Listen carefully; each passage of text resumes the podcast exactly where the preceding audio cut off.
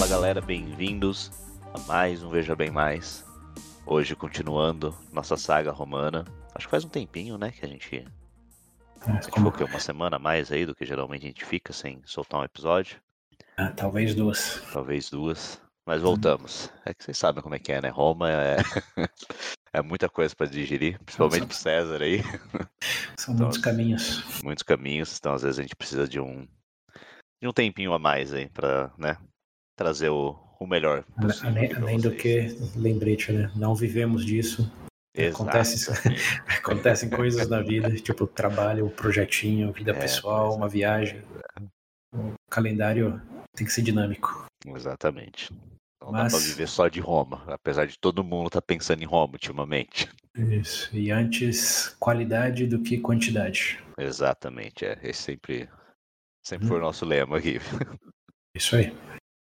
Bom, mas hoje nós vamos continuar na nossa história. Nós paramos no, acho que parte 3 do Júlio César. E Sim. continuaremos com ele, porque, né? Não é à toa que ele é um dos. Bom, popularmente ele é o mais conhecido, né? Quando se fala de Roma. E Sim. hoje nós vamos continuar essa jornada aí. E com essa parte 4, ele já é o nosso recordista de partes já. Nunca falamos de ninguém por mais de três partes. Exatamente. E sem contar também que ele já vem aparecendo ali faz um bom tempo, né? A gente sempre comentou dele ali em É, vários momentos. Não é à toa que, né, como você disse, não é tão conhecido. Exatamente.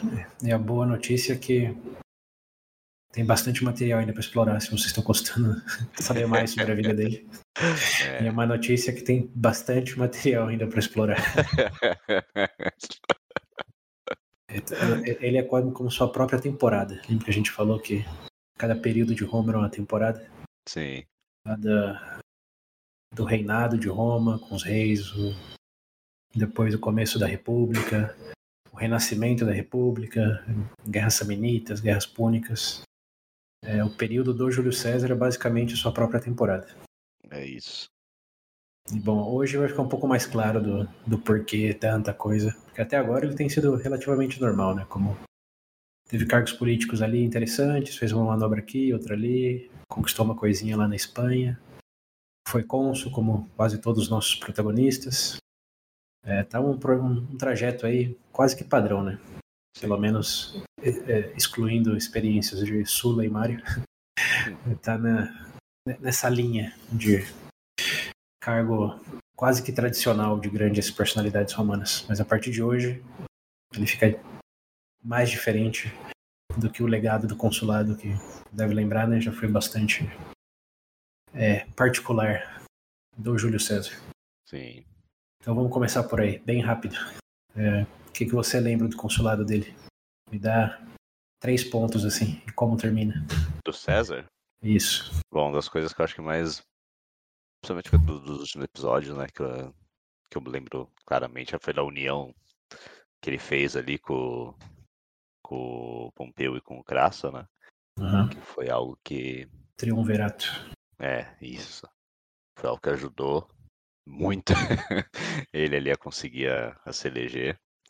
E mesmo, né, novamente o.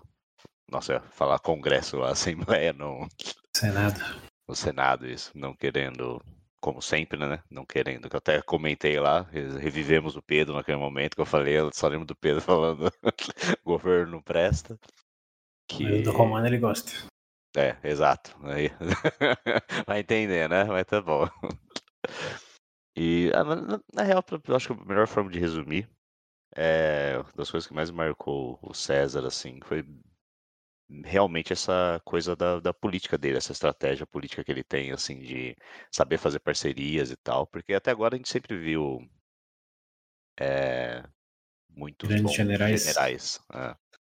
Mas Uhum. ele é, tipo, além de ser, né, um bom general também, mas ele se destaca muito, eu sinto que ele se destaca muito nessa parte política, que ele sabe, parece que ele sabe o momento certo de, de agir, de fazer a parceria, do que fazer, do que fazer, que nem antes como ele desistiu de, de receber o tribuno dele para poder Triunfo. triunfo isso, para poder se, se eleger ali, então Candidatar que ele, ele tá sempre com a mente um pouco mais à frente, ele tá sempre pensando um pouco mais no, no uhum. futuro ali do que no, no, imediato, que é até um contraste com o próprio Pompeu ali, que prefere ter o dele no momento e ganhar a honra dele ali do que pensar no, no futuro, no que ele quer fazer. Ele, parece que ele não tem um plano, ele só, só vai indo. Já o César. César aí, ele é um cara, é um cara com plano, é um homem com plano. Ele tá jogando um jogo, ele sabe Exato. como jogar esse jogo. É. Incluso quando quebra as regras, que foi algo que ele fez bastante durante o consulado. Então, lembrando rapidamente, tentou passar um monte de lei em volta, bom, em, troca aí do apoio do, do triunvirato, que leis que o Senado não aprovariam jamais, porque eram populares. Ele deu uma de, de Graco e levou direto para o povo, é, ignorou o Senado, aceitou, é, bom, e com isso passou as leis que fizeram ele mais popular ainda, também aceitou suborno quase que explicitamente lá do, do herdeiro no Egito, tinha deixado tudo para Roma, mas é, pegou outro título e disse para César, oh, eu sou o herdeiro. É, pensa bem como isso é verdade com essas moedas de ouro na sua mão. Ele falou, é, tem razão, você é o herdeiro.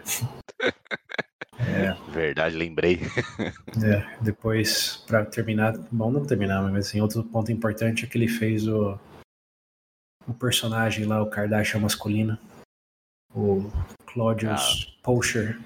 Hum. é, ser adotado por um plebeu para que ele pudesse ser tribuno da plebe. o pai, o pai do Pocher adotivo era mais jovem do que o próprio Pocher. Uhum. É, usando o cargo dele aí não só de cônsul, mas também de papa, né? Ou de Pontíficos Maximus Romano. É verdade. É, para validar tudo isso. Então fez várias artimanhas, é tudo meio que é, apesar e em contra o que era tradição e o que era, digamos, o mais conservador a ser feito. Então ganhou muito mais inimizade do é, com o nome do, do nosso nosso amigo Catão, conservador master, e também do Cícero. E bem, ele virou um ícone aí de espertalhão Cícero que joga. Que levou bosta na cara, né?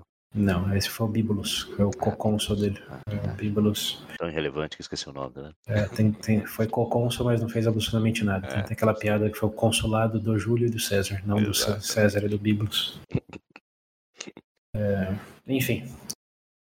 É, esses são os três pontos principais. Ganhou muitas inimizades, deixou muita evidência que não estava muito aí para as regras, que ele fazia as dele. E quando terminou o consulado, é, tem a tradição de virar procônsul, né, que normalmente é um ano para uma província.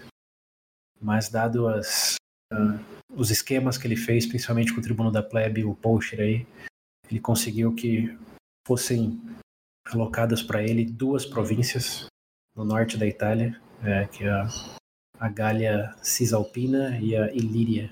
Eu não sei se você vai lembrar, mas a, a Ilíria é onde é o lado do, do Adriático ali, cruzando o mar Adriático, onde hoje é Eslovênia, né, Eslováquia, Albânia, o outro lado ali da, do lado direito da Itália, por assim dizer. E a Gália Cisalpina é o norte da Itália. Ele com, ganhou já essas duas províncias e em vez de um ano, que era o termo normal, ele conseguiu arrumar para cinco anos, né, também com, com vários esquemas. E nos 46 do segundo tempo, um governador da Gália Transalpina, que é o que chega é do norte da Itália para a Espanha, que hoje seria o sul da França ali, é, morreu e por esquemas também deixou para ele é, a responsabilidade. Então ele herdou três províncias em vez de uma, todas na região norte ali, com um total de quatro legiões a mando dele por cinco anos. Então, durante esse período, ele estaria protegido, porque ele tem o que era chamado de império, que é o, é o cargo político de controle de território. Então, não poderia ser processado por todas as malandrices que ele fez durante o consulado. Tinha muita gente querendo processar ele. Sim. Então, o objetivo era esse: ficar o máximo de tempo no poder para ele não ser processado. Então, aí terminamos o, o último episódio. E agora já Vamos começar nessa nova novo capítulo aqui bem importante da vida dele, talvez um dos mais importantes, porque diferente dos outros capítulos, que lembra que eu falei que tinha muitas fontes, é, muitos pontos de vista, é, nessa fase que vamos entrar agora, que é a vida do César na Gália, nessa região aí do norte da Itália e para cima, só tem uma fonte. E essa fonte é o livro que o César escreveu enquanto ele estava lá. Então, Esse é o momento. É, esse é o momento de. É, um momento particular aqui na nossa saga romana, porque sempre tiveram, tivemos pelo menos duas fontes e depois outras anedotas de gregos e outros povos que contavam sobre o que tinha acontecido. Mas agora só tem uma fonte, que é uma fonte de alguém que estava lá, que era o Júlio César, que tinha vários interesses, além de descrever o que ele estava fazendo. Então, é, diminui a quantidade de fontes aqui, mas aumenta o número de camadas, porque você tem que pensar não só sobre o que ele está falando, como o que está acontecendo no geral, mas também o porquê que ele está falando, como ele está falando. Como é para descrever uma realidade ou é para descrever o interesse dele, é, o qual é ancorado pela realidade que ele está descrevendo. Então, são essas duas coisas aí. Como lembro que a gente falou muito de romantização, principalmente em filmes e séries. Hum, sim. Agora, nesse momento, é a romantização da romantização, porque é, é, uma fonte primária. Isso também é a primeira vez na saga de Roma aqui. Eu li o livro, bom, tô lendo ainda. É, e, e, tem que ter essa consideração, que não é só o que aconteceu, é o porquê está é, tá sendo descrito dessa maneira. Quase que independente de se aconteceu ou não, como ele escreveu. Pode ser que aconteceu, pode ser que não. Algumas coisas certamente aconteceram, porque é, tem repercussões até hoje mas outras, principalmente nos detalhes, não dá para saber se é realidade, se é invenção. O que dá para saber, o que dá para fazer é especular que o César tinha certas intenções e certas motivações, então pode ser que ele criou uma romantizou algumas coisas, pode ser que não. E aí vocês como ouvintes ou leitores quiserem ler o livro, vou deixar o link na referência, podem decidir. Mas esse é um ponto bem diferenciado de, de, dessa dessa nova parte aqui da, da vida do Júlio César. É ele falando sobre ele e vamos citar ele como referência. Certo até aí? Certo. Então, então, beleza. Vamos ver o que ele tem a dizer dele mesmo. É. Lembrando que mais de dois mil anos, né? Ele é um dos únicos. É, é o único relato de um general da antiguidade, considerando a antiguidade aí realmente o fim do Império Romano, que deixou um relato primário do que aconteceu. Outros escreveram, como Sula escreveu uma biografia, mas nunca chegou até nós. Sabemos que eles fizeram, mas o que realmente chegou até nós de um grande general é só, só o Júlio César. Então é uma fonte primária em muito sentido, primária e única, né? Sim. Nessa questão. Então apreciem bem. Mesmo, né? Isso que ajuda a ser um dos, dos mais conhecidos. Sim, e aí vamos, vamos chegar nesses detalhes, mas além de ser único e exclusivo, tem a questão de que o César intencionalmente queria que fosse conhecido. Mas vamos por partes. Lembrando, ele foi cônsul no ano 59, é, ele seguia um ano calendário lá, então agora 58, janeiro de 58, César pegou as coisas e foi para o norte da, é, da Itália, onde estavam ali a, a região gálica. E vamos lembrar um pouco dos gauleses. Você lembra dos gauleses, né? Estão aí desde, desde sempre, basicamente. Mas a primeira vez que apareceram com força foi no ano é, no século V antes de Cristo, obviamente, é, ali anos 400, 300 e década de 390, que eles não só apareceram, mas apareceram e conquistaram, bom, quase conquistaram Roma, né? Você lembra dessa história aí? Do nosso primeiro, segundo fundador lá. Da Roma. é, o segundo fundador de Roma, o Camilo. Chegaram lá, tacaram fogo em tudo que era a cidade de Roma.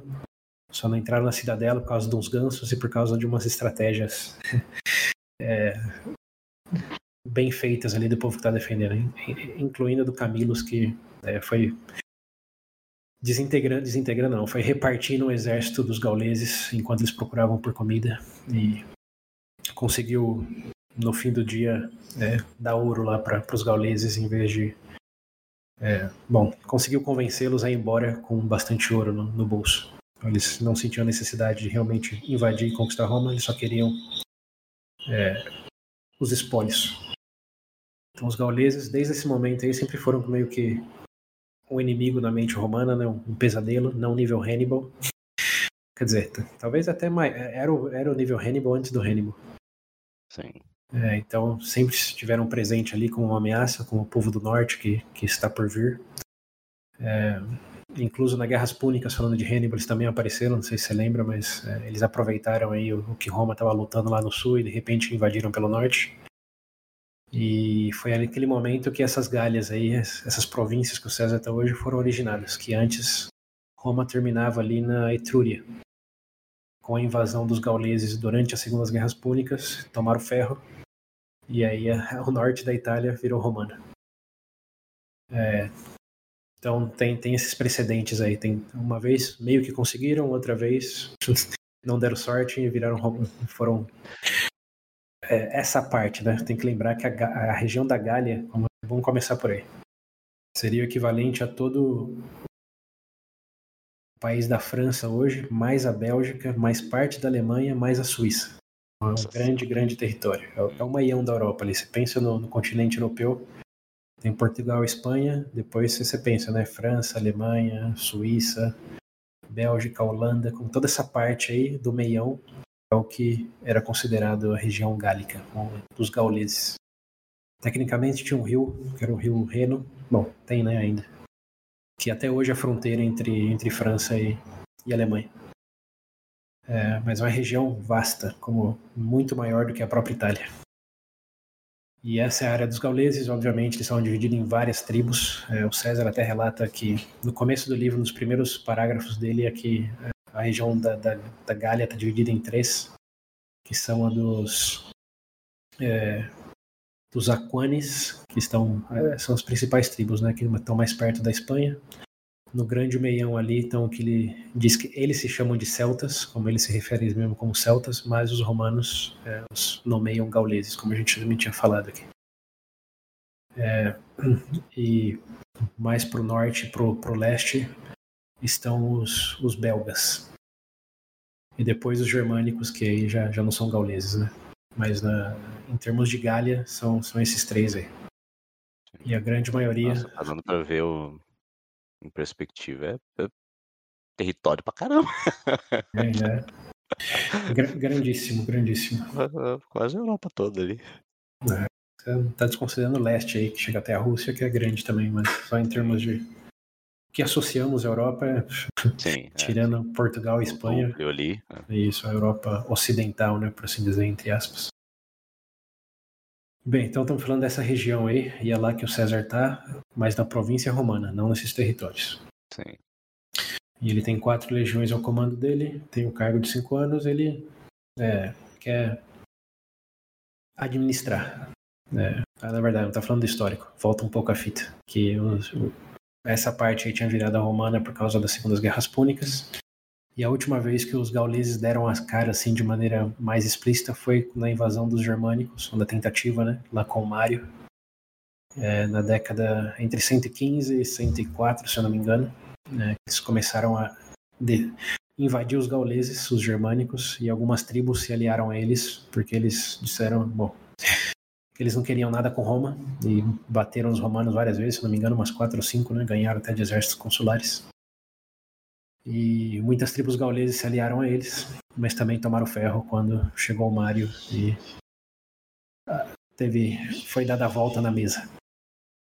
Então, essa foi o último momento ali, 104, 105, que, que os gauleses foram meio que uma ameaça, mas com os germânicos. Eles individualmente já não era o que era lá na, no século 4, 5.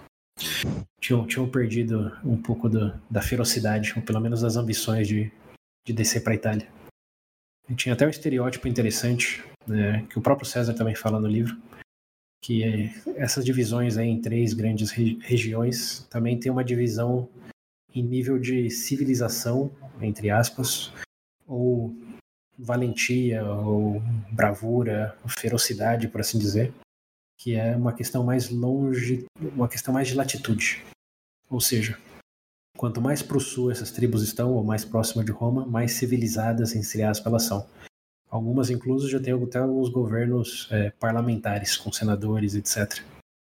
Enquanto mais para o norte você vai, como mais ali para onde seria hoje o norte da França ou a Bélgica, como mais realmente tribais eles ficam, como mais Rômulos, usando a série como referência.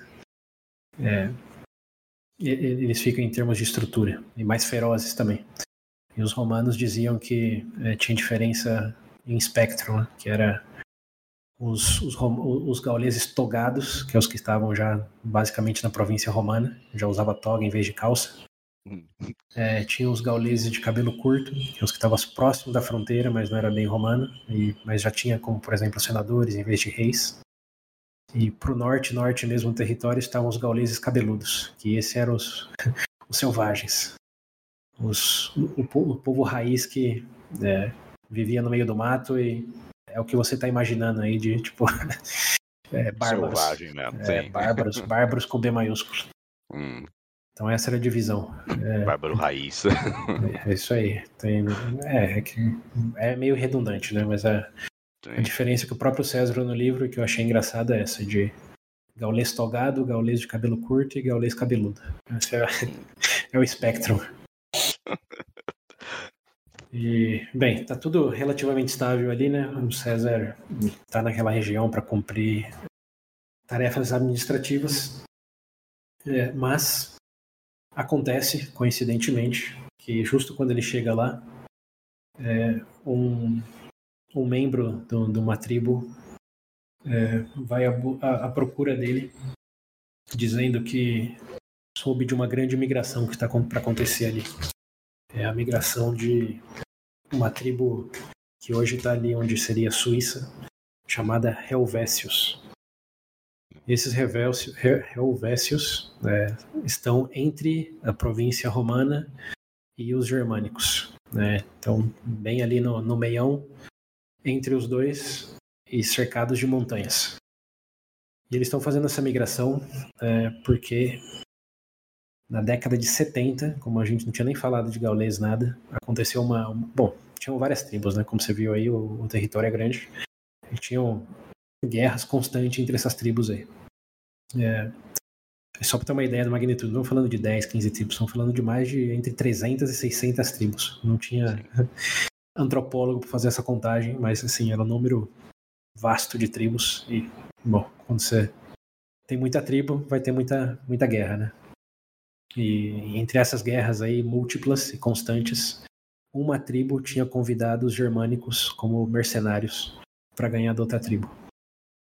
E deu certo. Os germânicos ajudaram essa tribo a ganhar, mas em vez de voltar para a Germânia e ficar de boinhas, eles falaram: "Gostei desse território aqui. É farto, é fértil. Vou ficar. É, vamos ficar por aqui mesmo." E não só eles ficaram, como começaram a se expandir ali também, né? Como viram que a coisa estava fácil e que os gauleses estavam ficando. É, em inglês é soft que eles dizem. Como que seria em, em português? Estão ficando. É, tão, tão, vocês estão amolecendo, estão é, ficando mais... mais. Mais Nutella, estão ficando mais Nutella. Isso, é. Muita, muita toga e, e cortando o cabelo. É, tá fraquejando. Isso, estavam fraquejando, eles começaram a expandir também. E chegou um ponto no qual essa, os Helvécios aí, que estavam ali fazia muito, muito tempo, e era uma tribo é, vasta de alegadamente 350 mil pessoas isso segundo César, né? Que aí, ó, aí que começa a coisa. Ele está dizendo que é isso. Se é verdade ou não, nunca saberemos. Sim. É, mas comparado com outros números assim, não, está tão longe de uma possível realidade. Mas era uma tribo muito grande, 350 mil, e estavam se sentindo ameaçados pelo, pelos germânicos ali na, no, no norte da Gália já. Não estamos falando nem da, da Germânia, por assim dizer.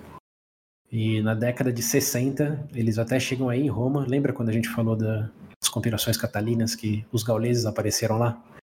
E decidiram ajudar o Cícero, que até com os gauleses em missão diplomática lá. E até falei, conveniente, né? Os gauleses, ninguém tá falando mais deles, de repente apareceram. Sim, sim. Então, bom, aqui chegamos num ponto em que é validada essa informação. Os gauleses realmente apareceram em Roma na década de 60, 61, 62, por aí. É, na figura de um, e isso é, é, bem, é bem curioso. Segundo uma das minhas fontes, esse é um cara que chamava é, Diviniacus. Ele é um druida, ou druida, não sei como diz em português. Você lembra de ser, o que, que significa isso? Pra ser sincero, fala druida, a primeira coisa que me vem em mente é um bicho que tem no The Witcher. É, não, não é um bicho, seria equivalente a, um curandeiro, um sábio, ao padre da, das ah, Não. Ah, não, esquece, é isso que é druida. É isso que é o druida. É, é. Você já leu Obelix, Asterix e Obelix? Obelix? Hum, sei, não li, mas sei, sei. Sabe? Bom, tem um druida na, na história, chama Panoramix.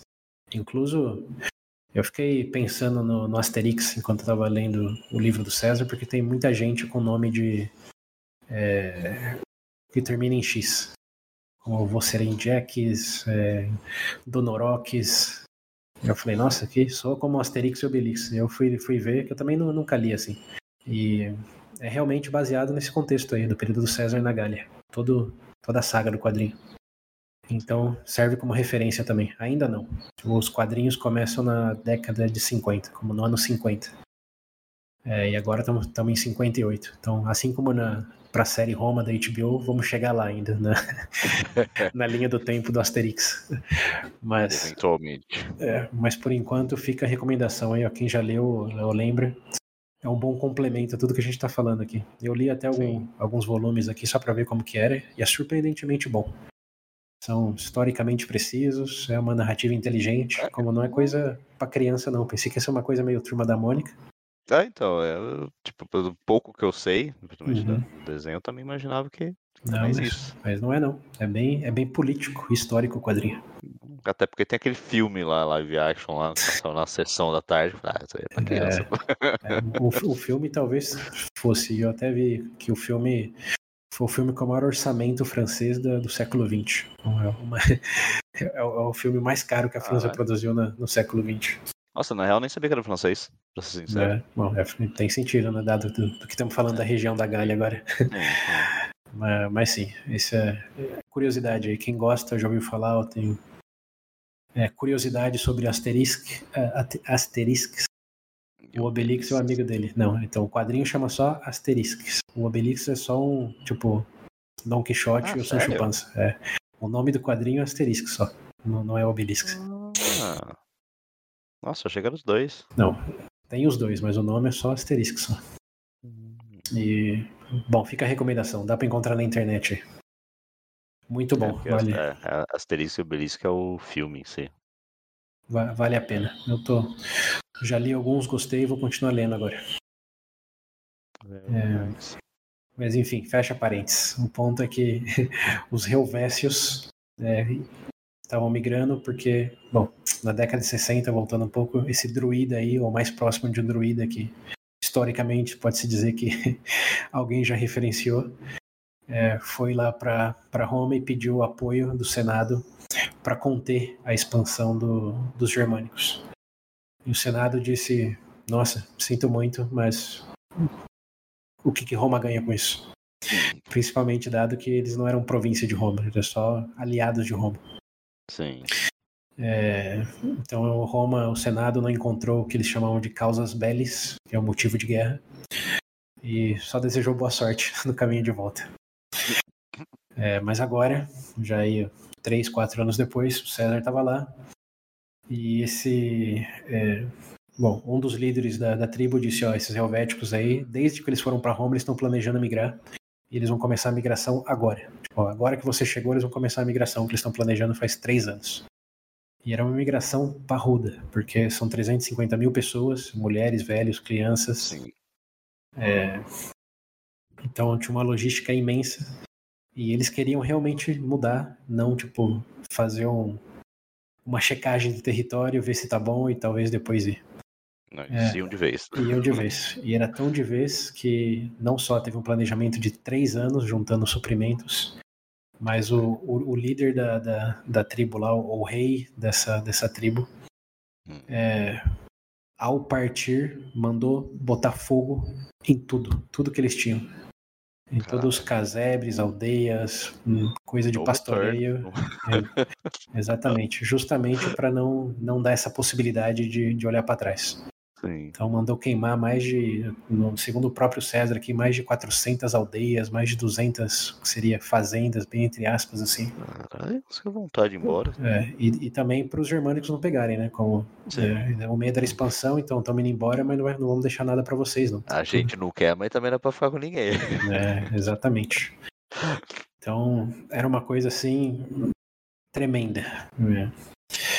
E o César ficou, obviamente, surpreso, né? Falou, como 350 mil, pra onde que eles vão, né? Primeira pergunta. Eles vão, estão indo pro, pro, leste, não, oeste da região da Gália. Ou seja, em vez de ir para a direção dos germânicos, indo para a direção oposta, onde tinha várias outras tribos e tinha bastante recursos. Lembra que até os, os germânicos da primeira vez lá, os tutões e os símbrios, eles tinham ido para essa direção também, perto da, da Espanha, ali no norte da França. Lembra que a gente até falou que Roma deu sorte, que eles decidiram não ir para Itália? Porque Sim. eles gostaram tanto do território ali naquela região. Hum. Bem, os, os Helvécios aí foram na mesma linha. Falou, ó, lá, lá é onde, onde vai, vai dar bom para essa realocação. Sim. Só que eram 350 mil e tinha, como eles estavam no meio das montanhas, só tinham dois caminhos para eles chegarem nesse lado aí é, mais próximo da Espanha. Um caminho era através de outras montanhas e uma passagem bem estreita que tinha várias outras tribos. Então eles teriam que pedir autorização de passagem para várias dezenas de tribos e era um caminho estreito. Caminho, o caminho que o, Hannibal. o Hamilton fez? É, o Hannibal fez? É, não, não, não posso te dizer. Pode ser que sim, pode ser que não. É, ele passou por um caminho estreito em algum momento, não sei se foi esse mesmo aí. É, mas boa, boa lembrança. Mas o fato é que para passar 300. O Hannibal tinha o quê? Acho que 40, 50 ah, mil soldados, né? é, né? Esse daí eu tô falando de 350, ou seja, sete vezes o, o, número de pessoas que o Hannibal. É, o Hannibal, um pouquinho mais. É, e o, o Hannibal era só soldados, né? Estamos falando de realmente toda uma, uma sociedade. Uhum. É... Homem, mulher, criança, velho. É, e só uma curiosidade demográfica aí, né? Dizem as fontes que, independente se o número é real ou não, pode ser menos, mais é difícil que seja. Mas em sociedades que tinham uma alta taxa de mortalidade, e a gente falou lá no dia a dia romano, né, que tinha, tinha uma alta taxa de mortalidade, metade da população tendia a ser mulheres e crianças. Tinha muita criança porque metade ia morrer mesmo.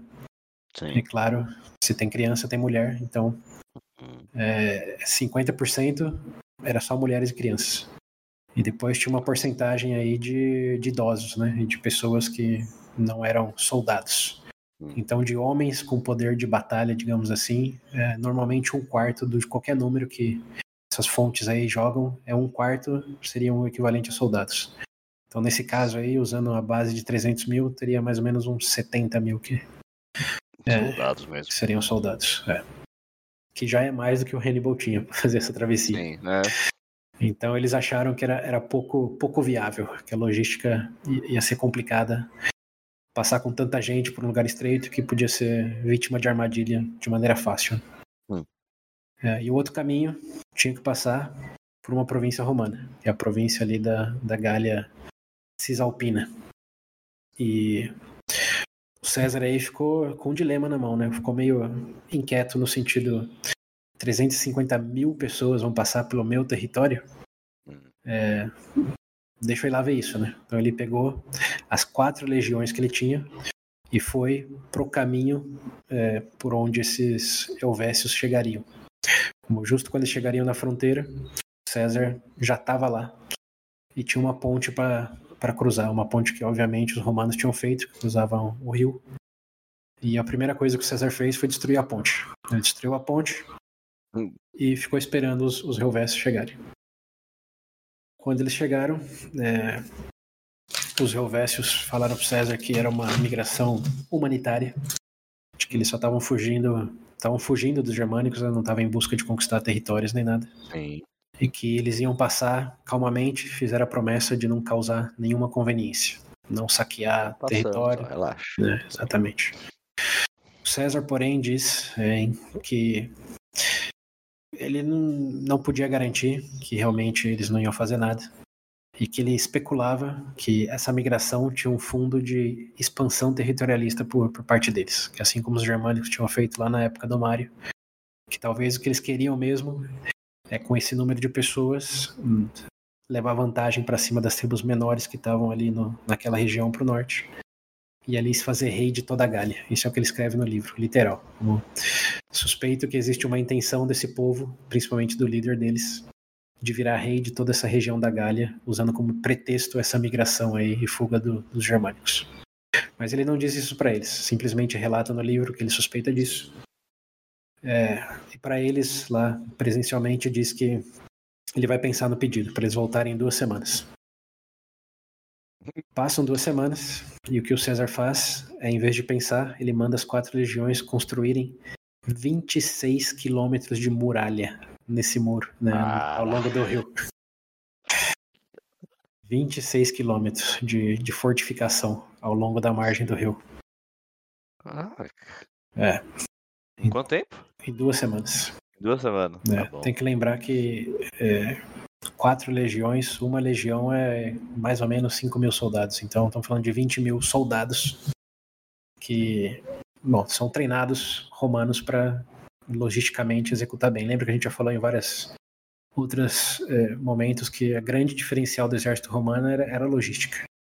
Sim. Que enquanto outros exércitos tinham soldados talvez é, mais altos, mais fortes, mais ferozes, o que os romanos tinham eram mais engenheiros, eram mais é, burocracia, era mais organização em termos logísticos para construir o que precisasse construir, fazer o que precisasse fazer em um tempo assim absurdamente rápido.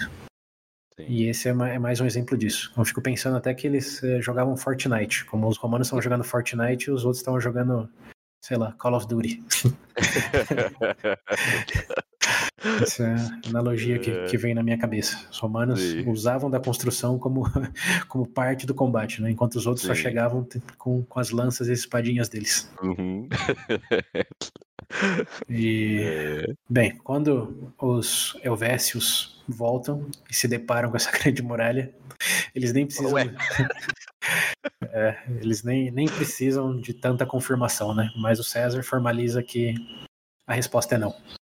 Hum. Que isso seria contra precedente deixar com que uma tribo tão grande cruzasse o território dele Sim. é, e possivelmente ameaçasse os aliados que estão ali além da fronteira. Lembrando que a província de Roma é romana por definição, mas os povos ali perto são aliados. Incluso quem foi falar dessa migração foi um aliado aí dessa, dessa tribo pro norte, que chama a Aedui. Aedui. o Aedu, Aedui. É, a pronúncia nunca vai ser certa, né? Mas enfim. Ah, sim. É, ele diz: Não, sinto muito. É, é contra precedente. E se vocês insistirem, é, tenho meus soldados aqui, tenho as fortalezas aqui. É, a consequência é de vocês, se vocês tentarem. E bem, os Helvécios, que estavam nesse grupo, mas não eram uma unidade militar nem nada, ficaram, obviamente, bem frustrados. É, e no calor do momento, alguns tentaram é, atravessar o rio de qualquer jeito. Falaram, ah, quer saber, vou atravessar, não, não dependo de ninguém, não, não sou parte do exército. Mas tomaram projéteis na cabeça. É, Não vou fazer nada, eu sou, eu, sou, eu sou só o povo, posso ir. É, não, tomaram, tomaram, tomaram projéteis na cabeça e ninguém conseguiu atravessar o rio, basicamente. Até o ponto em que eles se deram conta que não tinham o que fazer. Eles tinham que dar meia volta e ir pelo, pelo caminho lá do, das montanhas. O caminho que eles não queriam ir. É, o César, obviamente, contente com o resultado, diz muito bem, boa sorte. Mas ao mesmo tempo fica pensando é, o que aconteceria se eles conseguissem cruzar essa passagem, mesmo tendo que lidar com todas essas tribos, etc. E pelo momento ele deixa uma guarnição lá no- né, nesse lugar onde está, onde ele destruiu a ponte e, e fica observando. Em algumas semanas chega informação para ele que os Helvécios conseguiram cruzar essa passagem aí porque eles deram a filha de um dos, dos líderes em casamento para a maior tribo que tinha ali na passagem, e com isso eles conseguiram é, garantir a segurança na passagem por, é, por esse estreito aí. É, e aí, como eles já cruzaram o estreito, César relata no livro que isso significa que eles iriam para essas tribos que estão mais no norte, que não tem nada a ver com Roma, mas o melhor território, ele diz, o território mais fér- fértil desse lugar onde eles estão destinados a chegar, dado que estão cruzando aí o, o estreito, é num território que está muito próximo, e essas são as palavras deles, está muito próximo a uma província romana. E isso é perigoso. É perigoso que tanta gente esteja tão próximo do território romano. É. Então, ele decide partir imediatamente, e essa é uma palavra-chave, ele usa bastante no livro, imediatamente decide partir atrás dos Helvécios. Ok. É, para garantir, né? Por enquanto ele tá falando eu vou guerrear, tá falando eu vou só observar para garantir que eles não se intrometam com a província romana, que eles estarão próximos. Sim. É, no caminho para lá, porém, né, ele escuta de novo dos Aeduis aí, de que eles já tinham atravessado a maior parte do, da tribo e que eles já estavam saqueando grande parte dos territórios, incluindo dos Aduís, que eram é, amigos de Roma. Não era província, eram aliados. E aí, esse líder do, dos Aduís aí pergunta para César se eles podem ajudar eles a que eles não estejam suas terras saqueadas. E isso aqui, ó, lembrando, é o César dizendo o que aconteceu. Então, por um lado, pode ser que aconteceu mesmo. Por outro lado, ele está dizendo. É, e vamos abrir um parênteses aqui, né? Esse livro ele foi escrito no ano 52, é estimado, não no ano 58, quando isso está acontecendo. Então, foi escrito quase sete, sete anos depois, num outro Ok. momento da carreira do César. É, e o objetivo dele com esse livro, sabe aquele filme Nada Novo no Front, do Ah, ano passado? Então, sim. esse livro dele era quase que o oposto, era tudo novo no front. É, era comunicar com o povo romano diretamente tudo que ele estava é, conquistando e protegendo aí nessas províncias. Então ele tinha um incentivo enorme de falar para o povo romano que tudo que ele fez foi legítimo e foi é, a pedido de alguém que estava pedindo ajuda, e como que ele não ia ajudar, né? Então isso é o que ele escreve, que os aduís foram lá e pediram ajuda para ele, que estavam sendo saqueados. Uhum. Verdade ou não, nunca saberemos. Mas Saberemos. é. Como boa parte da história. é, o ponto é que ele falou, ok, ajudo sim, com prazer. Uhum. E ele Eu levanta, tava esperando por isso. é, e ele levanta mais duas legiões, ou levanta, não sei se é o verbo, mas ele junta mais duas legiões, e lembrando que ele só tinha quatro dado pelo Senado, e ele individualmente, sem autorização de ninguém, agrega, é, levanta mais duas legiões e vai Tá seis agora e vai. e vai para cima, e vai para cima do- dos helvéticos. Mas ele tá indo, Coitado ele tá indo atrás, né? Então, é, ele chega pela retaguarda dos helvéticos. E o primeiro momento de encontro, os helvéticos estão cruzando, atravessando um rio. É, e é um rio largo, um largo rio que os helvéticos de César, tudo, tudo é ele aqui, tudo que eu tô falando, a fonte é o César. Então, mantenha isso em mente. É, diz ele que a hora que ele tem primeiro contato visual aí com, com essas 350 mil pessoas, que três quartos já tinham atravessado esse largo rio aí, que era um- uma empreitada que eles tomaram 20 dias para fazer, para atravessar tanta gente através de um rio tão profundo e tão largo como era esse. Sim. É, que mesmo depois desses 20 dias ainda tinha um quarto do, da população que ficou pro pro outro lado do rio. E é aí que tem o primeiro embate. Aí que o César chega e declara que é, não pode permitir que eles continuem a jornada porque foi solicitada ajuda das tribos aliadas e não podia ficar tão próximo da província romana. ok. Mas aí é um uma batalha é meio, meio chata no sentido eles não estão em formação, César chega por trás. É... Espalhado, mais da met... um terço para do outro lado. é, três quartos de um lado, um quarto então. pro, pro lado de cá. E César chega, opa, cheguei. É, pre- Prepare-se pro trator romano. E- É, As velhas, crianças. É, Tá metade soldado só então ele, ele não fala, né? Não, não fala quem que ele mata exatamente, mas Sim. os que estão ali tentam resistir um pouco os soldados e são roletados. Como aí não, não tem gr- grandiosidade de batalha, não.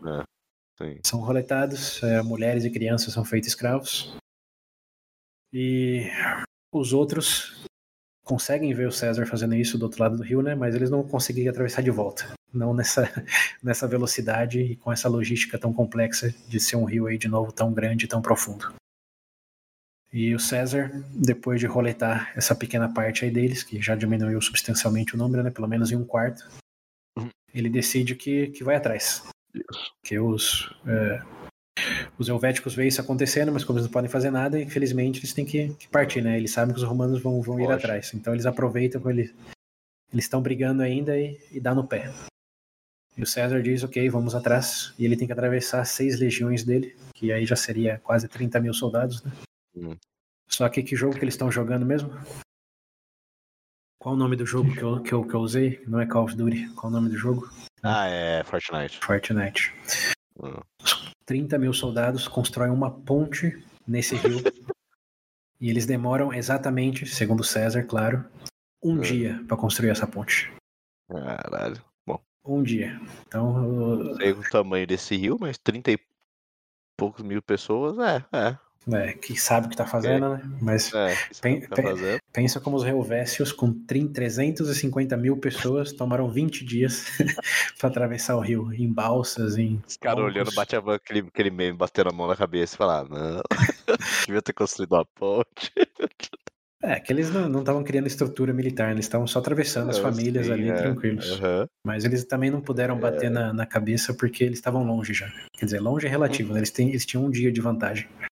Hum, Mas o César atravessou em um dia e chegou neles no outro dia. Ou seja, é, um dia e meio, dois dias depois do, do primeiro contato visual, o César já estava ali falando tava lá de novo, né? hello again. Meu Deus. É, O povo desesperado, fugindo. é. E, e aí o, o líder é, vai ao encontro de César, surpreso, obviamente, né? Porque chegou assim absurdamente rápido. Sim. E ele faz um tratado de paz pro César. Ele já diz, ó, eu tô vendo as intenções aqui, como tá escrito nas estrelas o que tá pra acontecer.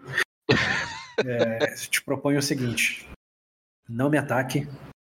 é, só me diga onde eu posso alocar o meu povo, agora que eu já tô aqui, né?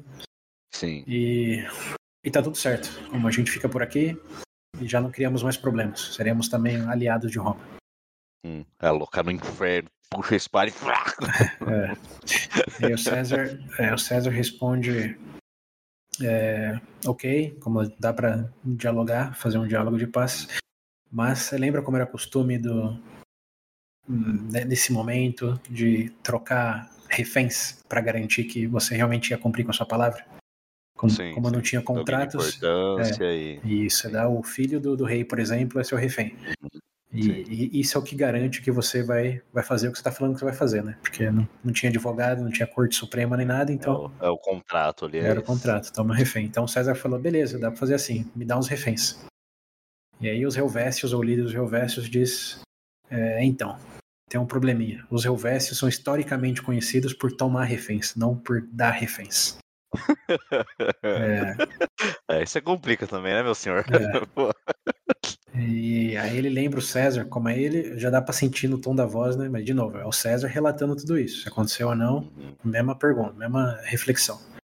Mas o que o César escreve, é que ele diz nessas palavras, os Helvécios tomam reféns, não dão reféns. É parte da cultura, da história deles. E ele lembra o César de que eles são povos valentes, é, são povos de guerra, é, só que eles estão migrando, mas eles são povos. E se o César realmente querer brigar, quiser brigar, ok, eles vão brigar, é, mas não é realmente o primeiro desejo. Sim. Então ele fala essas duas coisas: não vai ter refém e lembre-se que somos um povo de guerra. Você vê que o tom da, da conversa mudou. E aí ele diz uma última coisa que é meio que é o, é o prego no caixão. Ele lembra o César de que na é, invasão lá dos, dos germânicos, em 105, 106, lembra quando teve um, um general é, patrício que não esperou o outro cônsul, cônsul general, né? Que era um homem do povo. Não sei se vai Sim, lembrar. Que ele, que ele foi atacar e perdeu Isso, lá. que ele atravessou o rio e deixou o outro cônsul do outro lado do rio e tentou fazer tudo sozinho. Então, Uhum. quem roletou esse cônsul aí que chamava Cassius foi a tribo dos Helvécios, é, ou um clã dos Helvécios que estava aliando lá os Símbrios, ou os Teutones, que eram os germânicos. Então ele lembrou o. César que eles já tinham uma, Mas já tinha até esquecido disso. É. Por que, que você foi falar? É, falou: somos um povo de guerra e se você não lembra, já roletamos um exército consular romano lá em 104. Foram Então, 20 dias pra atravessar um rio. então ele falou: e dá pra fazer isso de novo, dá pra fazer isso de novo. Péssimo negociador esse cara. É. Bom, de novo, isso é o que o César tá falando que ele fez. Sim, Que o, é. o que ele basicamente está dizendo é: vem que tem, né? Não tô nem aí pra você. Não vai ter refém, Ah, e lembra, lembra aquilo que os romanos têm, têm um certo trauma de faz décadas agora? Então, fui eu que fiz. e aí é o equivalente a, derrubar o microfone, né? Derrubar o microfone Sim. e fazer a pose do Neil, assim, vem pro fight. Esticou o bracinho e ó, velho. É. Pode vir. E é, e é o que o César relata, né? Ele diz, ok, os seus termos são inaceitáveis e considerando esse momento histórico que você está relatando, eu tenho que exercer uma justiça que tarda, mas não falhe. Aham. César era bem dramático na, na, na retórica também. É. O, o curso que ele ia fazer na Grécia lá funcionou. Não, não tem registro se ele chegou a fazer o curso, mas de todas formas. ele, ele, ele tem umas frases de efeito muito boas no livro. Viu? É um livro muito bom, até. Obviamente tem versões em português, né? Ele até descobri que para quem estuda latim hoje, ele é uma obra de leitura, uma obra obrigatória de leitura. Então, para você ter um diploma em latim, você precisa ler esse livro do César em latim. Sim, sim. Então é, é- além de um grande político e general, ele também é um grande autor. Hum. É, dois mil anos e frases de efeito e parte do currículo de muitas universidades. Caralho. É, Mas enfim, voltando, voltando ao ponto aí, é o que ele diz, né? Como a justiça tarda, mas não falha, e eu tô aqui para executar ela.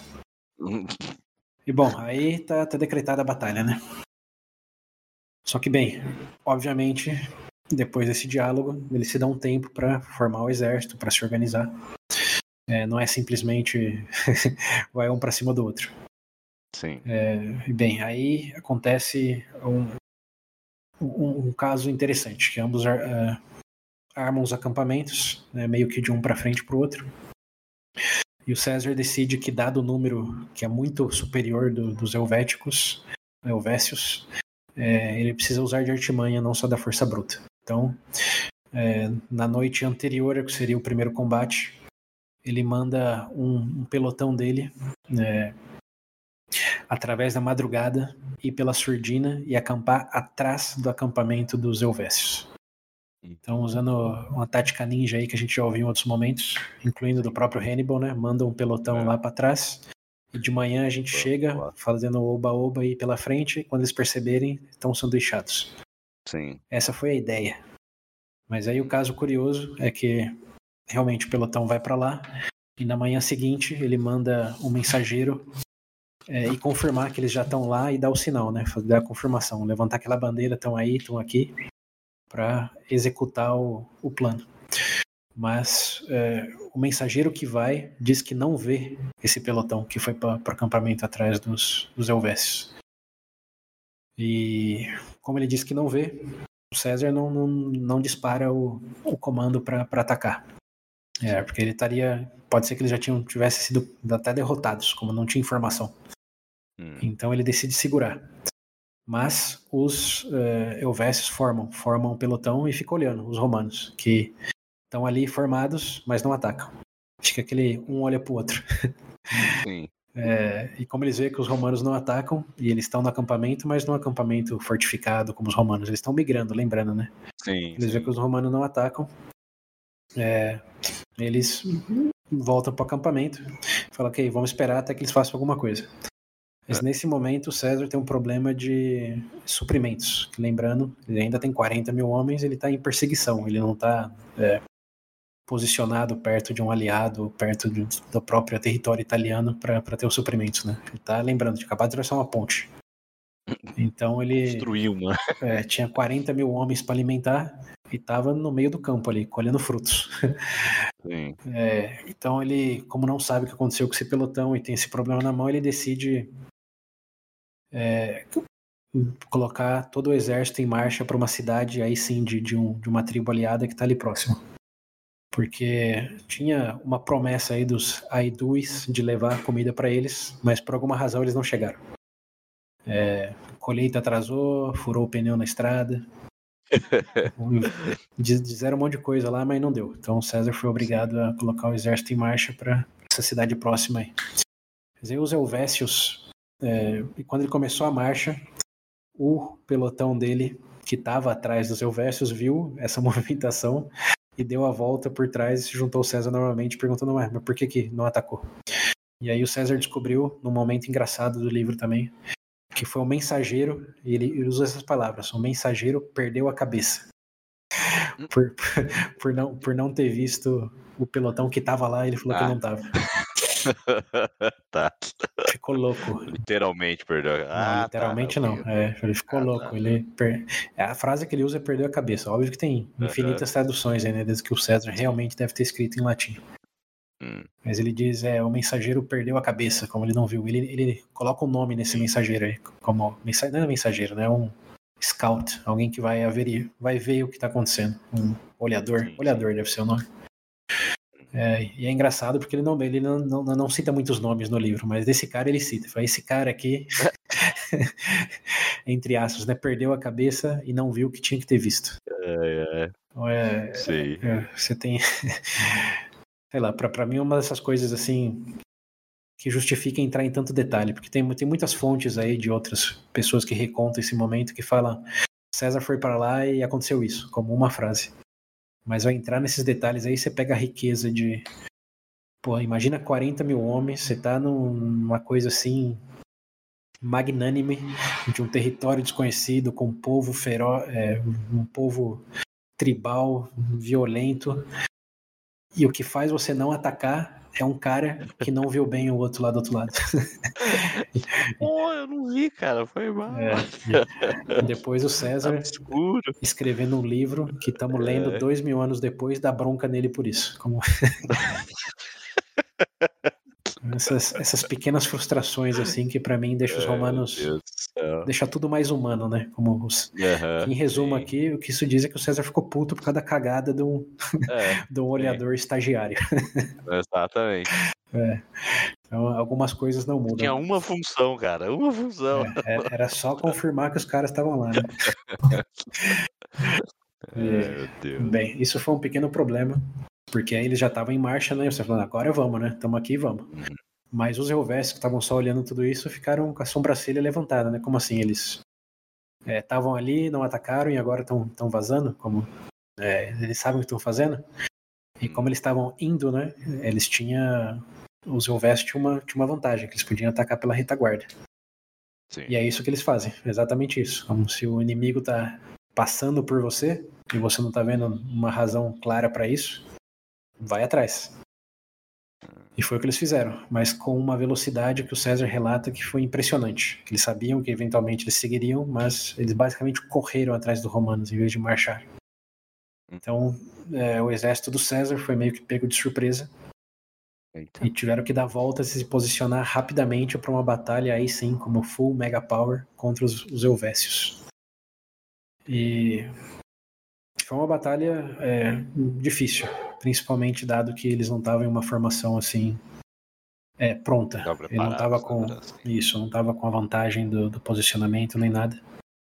É, então foi uma batalha bem dura, o César relata. Aí ele não dá muitos detalhes, que outras coisas que te faz pensar, né? Por que, que ele detalha tantos coisas em algumas batalhas e não em outras. e nessa foi uma que ele não detalhou muito. Ele disse que eles chegaram, que eles tiveram que se organizar rapidamente, mas que eles chegaram tão rápido lá, né, como eles eles foram correndo e deram como foi um ataque fulminante assim, imediato. Hum. Que os romanos sofreram no começo, até eles se organizarem, mas quando eles realmente, os romanos conseguiram se organizar, e lembrando, os romanos tinham toda a estrutura lá de três linhas, né, com, com os veteranos sempre na última, Sim. que quando eles conseguiram se organizar, os, é, os Helvécios já estavam cansados. Então eles levaram vantagem no primeiro ataque, na primeira onda, e conseguiram matar vários romanos da, da primeira linha, que eram os romanos é, também mais júniores, por assim dizer, com os aliados, lembrando que eles tinham os aliados ali dos é, tribos aliadas. Mas quando eles chegaram na segunda linha, aí já ficou mais é, pau a pau o negócio. E quando chegou na terceira linha, eles já estavam cansados. E a terceira linha só é dos veteranos. Né? Sim. Então aí Roma virou o jogo. Mesmo com a desvantagem numérica, como Roma estava estruturada para uma batalha extensa e não só de tipo, como a gente já falou em algum momento, nessa né? coisa selvagem aí de tipo ataca com tudo que você tem Sim. e depois como que acontece depois. Uhum. É, Dado... Gastar todas as energias de uma vez só. É, é, porque na mente. Bom, na mente não, né? naquele contexto é como eles brigavam com as outras tribos, né? Como sim, vai de uma vez. É meio que 100 por hora de um lado e 100 por hora do outro. Enquanto Roma uhum. tava ali a 30 por hora. É uma coisa de persistência mais do que explosão. É, o que, até abrir um parênteses aqui, também é outra grande vantagem romana. Além de eles terem a questão Fortnite aí de construir coisas quase que instantaneamente, é, faz quantos séculos que eles estão disciplinando o exército, estruturando, treinando. É, passaram por reformas, lembrando até da reforma mariana lá, né? Faz... A história de Roma é a história de como otimizar o exército também, né, de certa forma. Como treinar, como hierarquizar, como burocratizar, que isso é outra coisa que hum. às vezes você não se dá conta, né? Mas como você garante que o exército seja disciplinado? Hum. É, é respeitando a hierarquia, é sabendo o processo, é, é, tendo burocracia. Que não só vemos no governo romano, né, com, com muita, mas aí também é uma coisa extensão da outra, né? Como você vai ter um exército disciplinado sem um governo disciplinado? É, ah. então aí para os libertários da vida, a grande vantagem da Roma não era só a força do exército, era a burocracia do governo que também estava imbuída no exército. Eles sabiam o ranking, sabiam o que tinham que fazer e seguiam as ordens dentro da, das caixinhas que eles estavam. Né? Sim. É, então isso realmente permitia que eles fossem um exército profissional, por assim dizer, e não só um grupo de bárbaros atacando ferozmente. E foi aí que Roma levou vantagem, mesmo com desvantagem numérica, mesmo sendo pego de surpresa. Passado aí, é, o César relata cerca de 12 horas. Os romanos. 12 horas de batalha? É, 12 horas de batalha. Os romanos têm, têm a vantagem. E a terceira linha, os veteranos roletam os helvécios. É, empurram ele até para perto do, das carruagens que eles estão levando com os imigrantes, com, com os migrantes aí. E eles fogem para trás da, das mulheres e crianças. E chega num momento que está tão comprimido que o César diz que eles não têm, os mortos não conseguem nem cair, como os corpos. Então, são deixados que eles ficam entre o próprio povo que eles estão fugindo e os romanos que estão empurrando pelo outro lado. Sim. E aí é massacre, vira massacre. Os romanos roletam os Helvécios, é, alegadamente dos 350 mil que ele disse que tinha no começo, só sobram hum. 100 mil vivos, ou seja, um, um pouco menos de um terço. Sim. É, Pô, o povo só queria um lar, Então, só queria um pedaço de terra para viver. é o que eles dizem, né? Ou é o que o César diz que eles É, dizem, que também é interessante, porque é, faz até com que ele meio fique mal na fita, né? Mas tem que lembrar que ele está escrevendo para uma audiência da década de 50 a.C. então, essa visão de é, os gauleses bárbaros, né? Lembrando, eles não são da província, é, merecem viver em paz, ameaçando tudo que está perto do território de Roma. Como ele escreve com tanta confiança de que o que ele está fazendo está certo, que assim, você até acredita nele, realmente é, ele está fazendo o melhor. E é isso, é a intenção, né? Mas o nosso ponto de vista é um pouco irônico. Você pensa, é, é humanitário, né? Mas lembrando, esse conceito é, é. é muito recente, né? Eu quero dizer do último século, talvez dois séculos antes.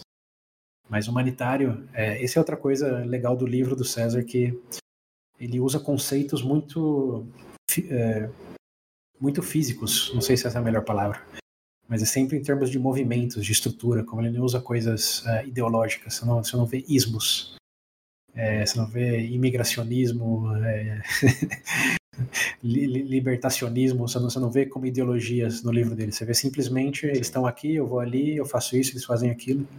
Então não tem muitos conceitos, são mais verbos e descrição de lugares. Sim. Então nós pensamos dessa maneira, né? Como é uma migração humanitária, estão buscando por segurança. Não, eles estão indo de A a B, isso implica em um risco e eu vou Sim. mitigar esse risco. Pô, é isso. Matando todo mundo. É, mas seguindo a ajuda aí, o pedido de ajuda que ele recebeu, né?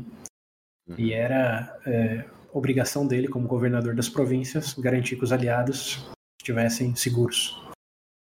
É, então, é, fim, fim, fim. Queria tanto poder voltar no tempo e saber exatamente como aconteceu.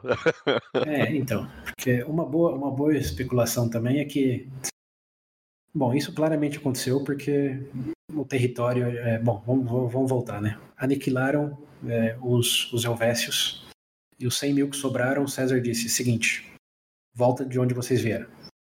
Que lá vocês... Sobrou 100 mil ainda. É, sobrou 100 mil. Volta pra, de onde para casa de vocês, é, lá já é de vocês, é, não estava incomodando ninguém, e sabe o que? Vocês estavam incomodados com romanos, mas é até bom vocês ficarem lá para servir como um colchão entre Roma e os, e os germânicos. Hum. É, então ele botou um termo de acordo lá no qual os, os Helvécios que sobraram concordavam em é, ser aliados de Roma e defender a, a províncias romanas dado um eventual ataque dos germânicos. Hum. Além de dar homens para o exército do César quando ele pedisse. Ou seja, viraram província romana. Basicamente. Sim, é, é. Falou, agora e fica lá, se os germanos, os germânicos atacarem, eles vão chegar em vocês primeiro, que é melhor do que nos italianos. É, então eles voltaram para voltaram para a terra queimada. As casas queimadas deles. não tinha outra opção. Porque o César não, não, alocou. Bom, eles foram aniquilados, né? Como, como você negocia termos depois de ser aniquilado. É, é. Ofereceu o quê? Então um refém aqui agora. Falar. Ah. Ele, não, obviamente pegou muitos, muitos é, escravos, né? Sim. Mas é, ele até nesse ponto ele fala que ele foi compassional, teve compaixão do, do povo em só mandar eles de volta para casa, que eles tivessem a vida deles, os rituais deles, mas agora eram parte do território romano. Muito compassional. É, ué, volta lá, mora lá, faz o que você sempre fez, só que agora lembre-se que quando Roma pedir, você obedece. Tá certo. E, bem, eu tava falando que era, que era, era bom terminar isso, porque você tinha comentado. Você tinha comentado? Ah, sim, que, tá, que vai saber se aconteceu, né? Se cria a máquina do tempo, sim. Então. É, é. é, ele faz isso. E o que eu ia comentar é que. Bom, isso é sabido porque virou território romano, mas como isso aconteceu, ninguém sabe. E essa máquina do tempo seria interessante mesmo, porque existem especulações de que, bom, os romanos, como já falei, né, de tantos séculos aí treinando, tanta burocracia, tanta rigidez é, tática, etc., eles não tiveram tantos desafios como César tá, tá falando que teve. Como eles. É, então, o que eu tava imaginando era isso. Que é, ele sim. Não foi tão difícil. Que esse negócio do. Na minha mente, eu fico com essa coisa, com essa impressão de um, não foi difícil. Uhum. É, e dois, que essa coisa do. do acordo aí. Provavelmente nunca nem existiu. Parece mais uma. Sei lá, um plot aí na narrativa para falar, ó, tentamos. É, dei, dei, o benefício da dúvida para eles. Né?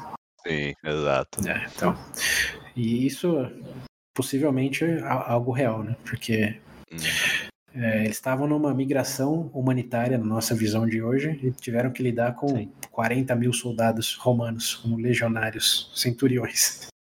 Então, o mais provável é que não precisava do César ali para ter essa vitória. Como disse uma das minhas fontes, podia ter sido uma criança que falava, ó, vai lá e derrota eles. Mas se o César escrevesse isso, né, como não tivemos nenhum problema, a vitória foi quase que instantânea. E é, eu. Cadê a, é. cadê a honra, toda a glória? Da... É, então, cadê, cadê, cadê, o, cadê o drama, né? Cadê o romance? É, exato. Então, é, pode ser que sim. Pode ser que se o César tivesse sido realmente honesto, teria sido, em vez de um livro, um parágrafo, né? É. Cheguei lá, matei todo mundo, agora é território de Roma. É isso. É. Nada mais adicionar. É. Mas não, é todo um, quase uma centena de páginas do César relatando aí todo esse desde ser informado de da migração até a, muralha de 26 quilômetros, que isso realmente está lá. É, Otava, né, tem indícios de que foi, até a perseguição, o acordo, etc, etc. Mas assim, ao mesmo tempo, se não tivesse acontecido, por que, que ele ia falar do, do momento que ele ficou puto com o estagiário lá que não viu que, que não viu que tinha que ver? É, esse é um bom detalhe. É, então, assim, é, é muitas coisas que é, é quase que contraditória, né? Porque a menos que o César estava jogando não xadrez 4D, mas em 5D. Que ele bota... É, o cara falou, não, calma aí, é, que, minha, tem que botar um ponto aqui na narrativa, o pessoal fala, não, isso aqui é muito é, real pra ser Exato. tem que ser real, porque como você vai imaginar um é. estagiário é. numa cagada dessa no momento exato, desse? Né? Aí você, é justamente exato. isso que eu tô pensando. e isso, isso vai acontecer de novo brevemente. É, mas é, é, um bom ponto e é a parte para mim mais interessante até agora de todo essa, esse novo capítulo de Roma aí, é o quanto é verdade, o quanto é mentira e o quanto é simplesmente drama adicional do, do César. Hum.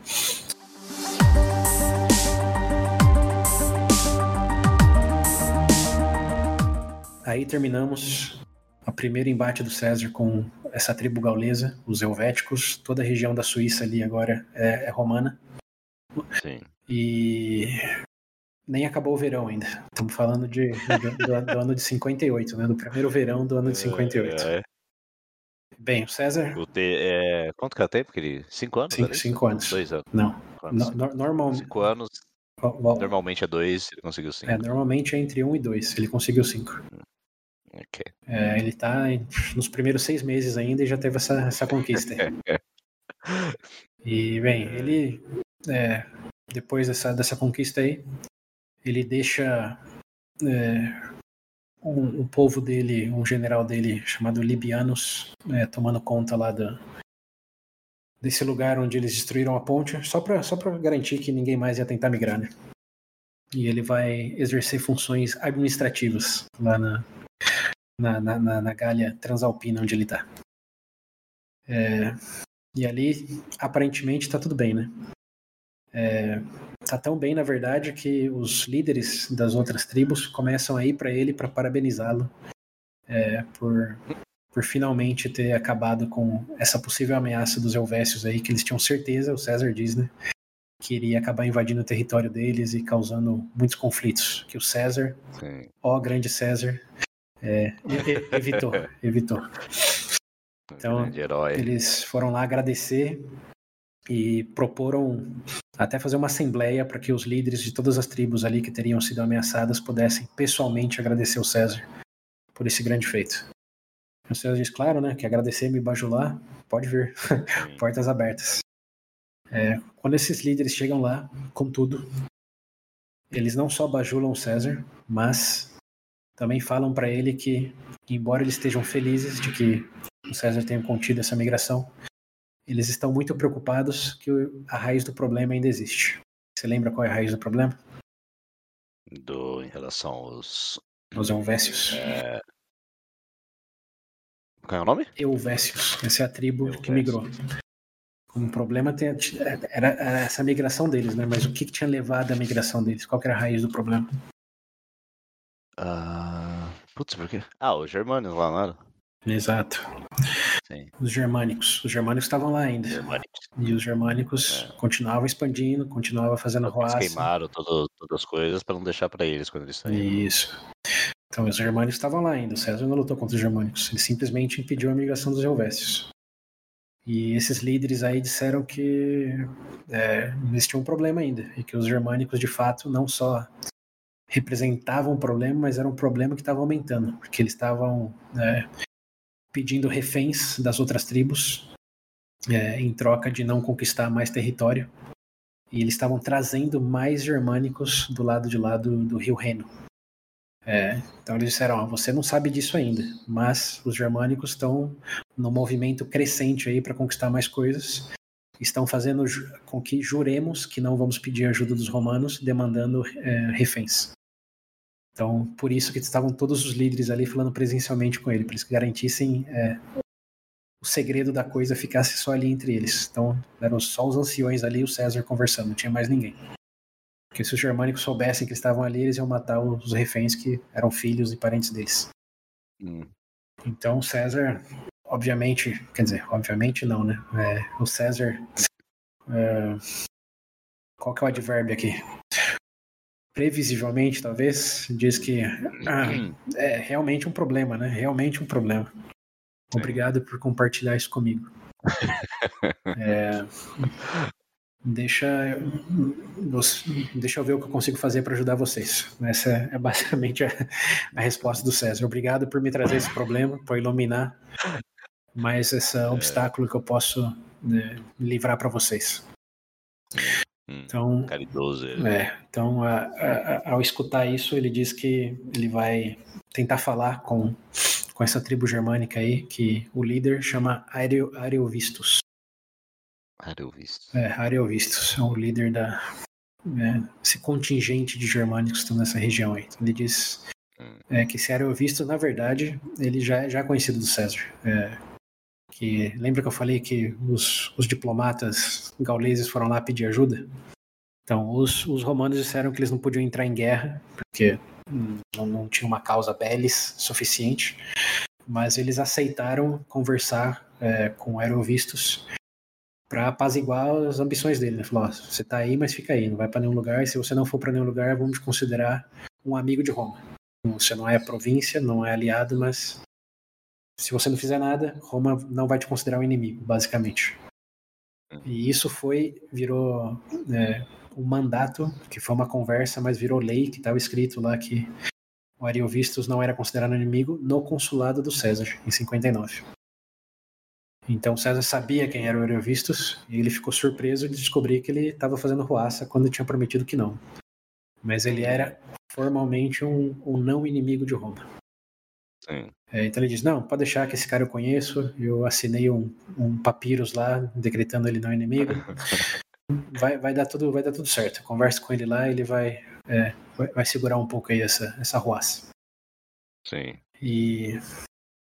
Bem, César manda uma carta pro, Aerovistos pedindo um encontro. É, que ele tem alguns pedidos a, a fazer.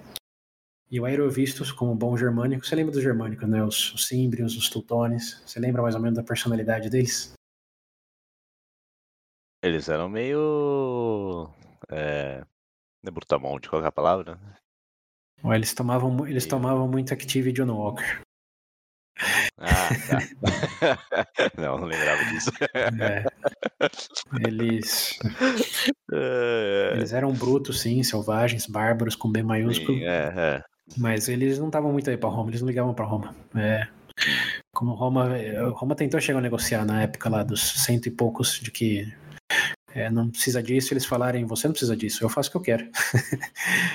e foram lá pro sul da França, foram para é, perto da fronteira com a Espanha. Sim. É, quando foram os exércitos consulares, eles passaram em cima, como eles não estavam nem aí. É, eles sabiam da própria força e não ligavam para pretensões romanas. E o Aerovistus, é, embora tenha feito esse acordo aí, quando o César pediu para se encontrar com ele, porque ele tinha certos pedidos feitos, ele respondeu: Se o interesse é seu de pedir algo meu, você que vem ao meu encontro, eu não vou ao seu.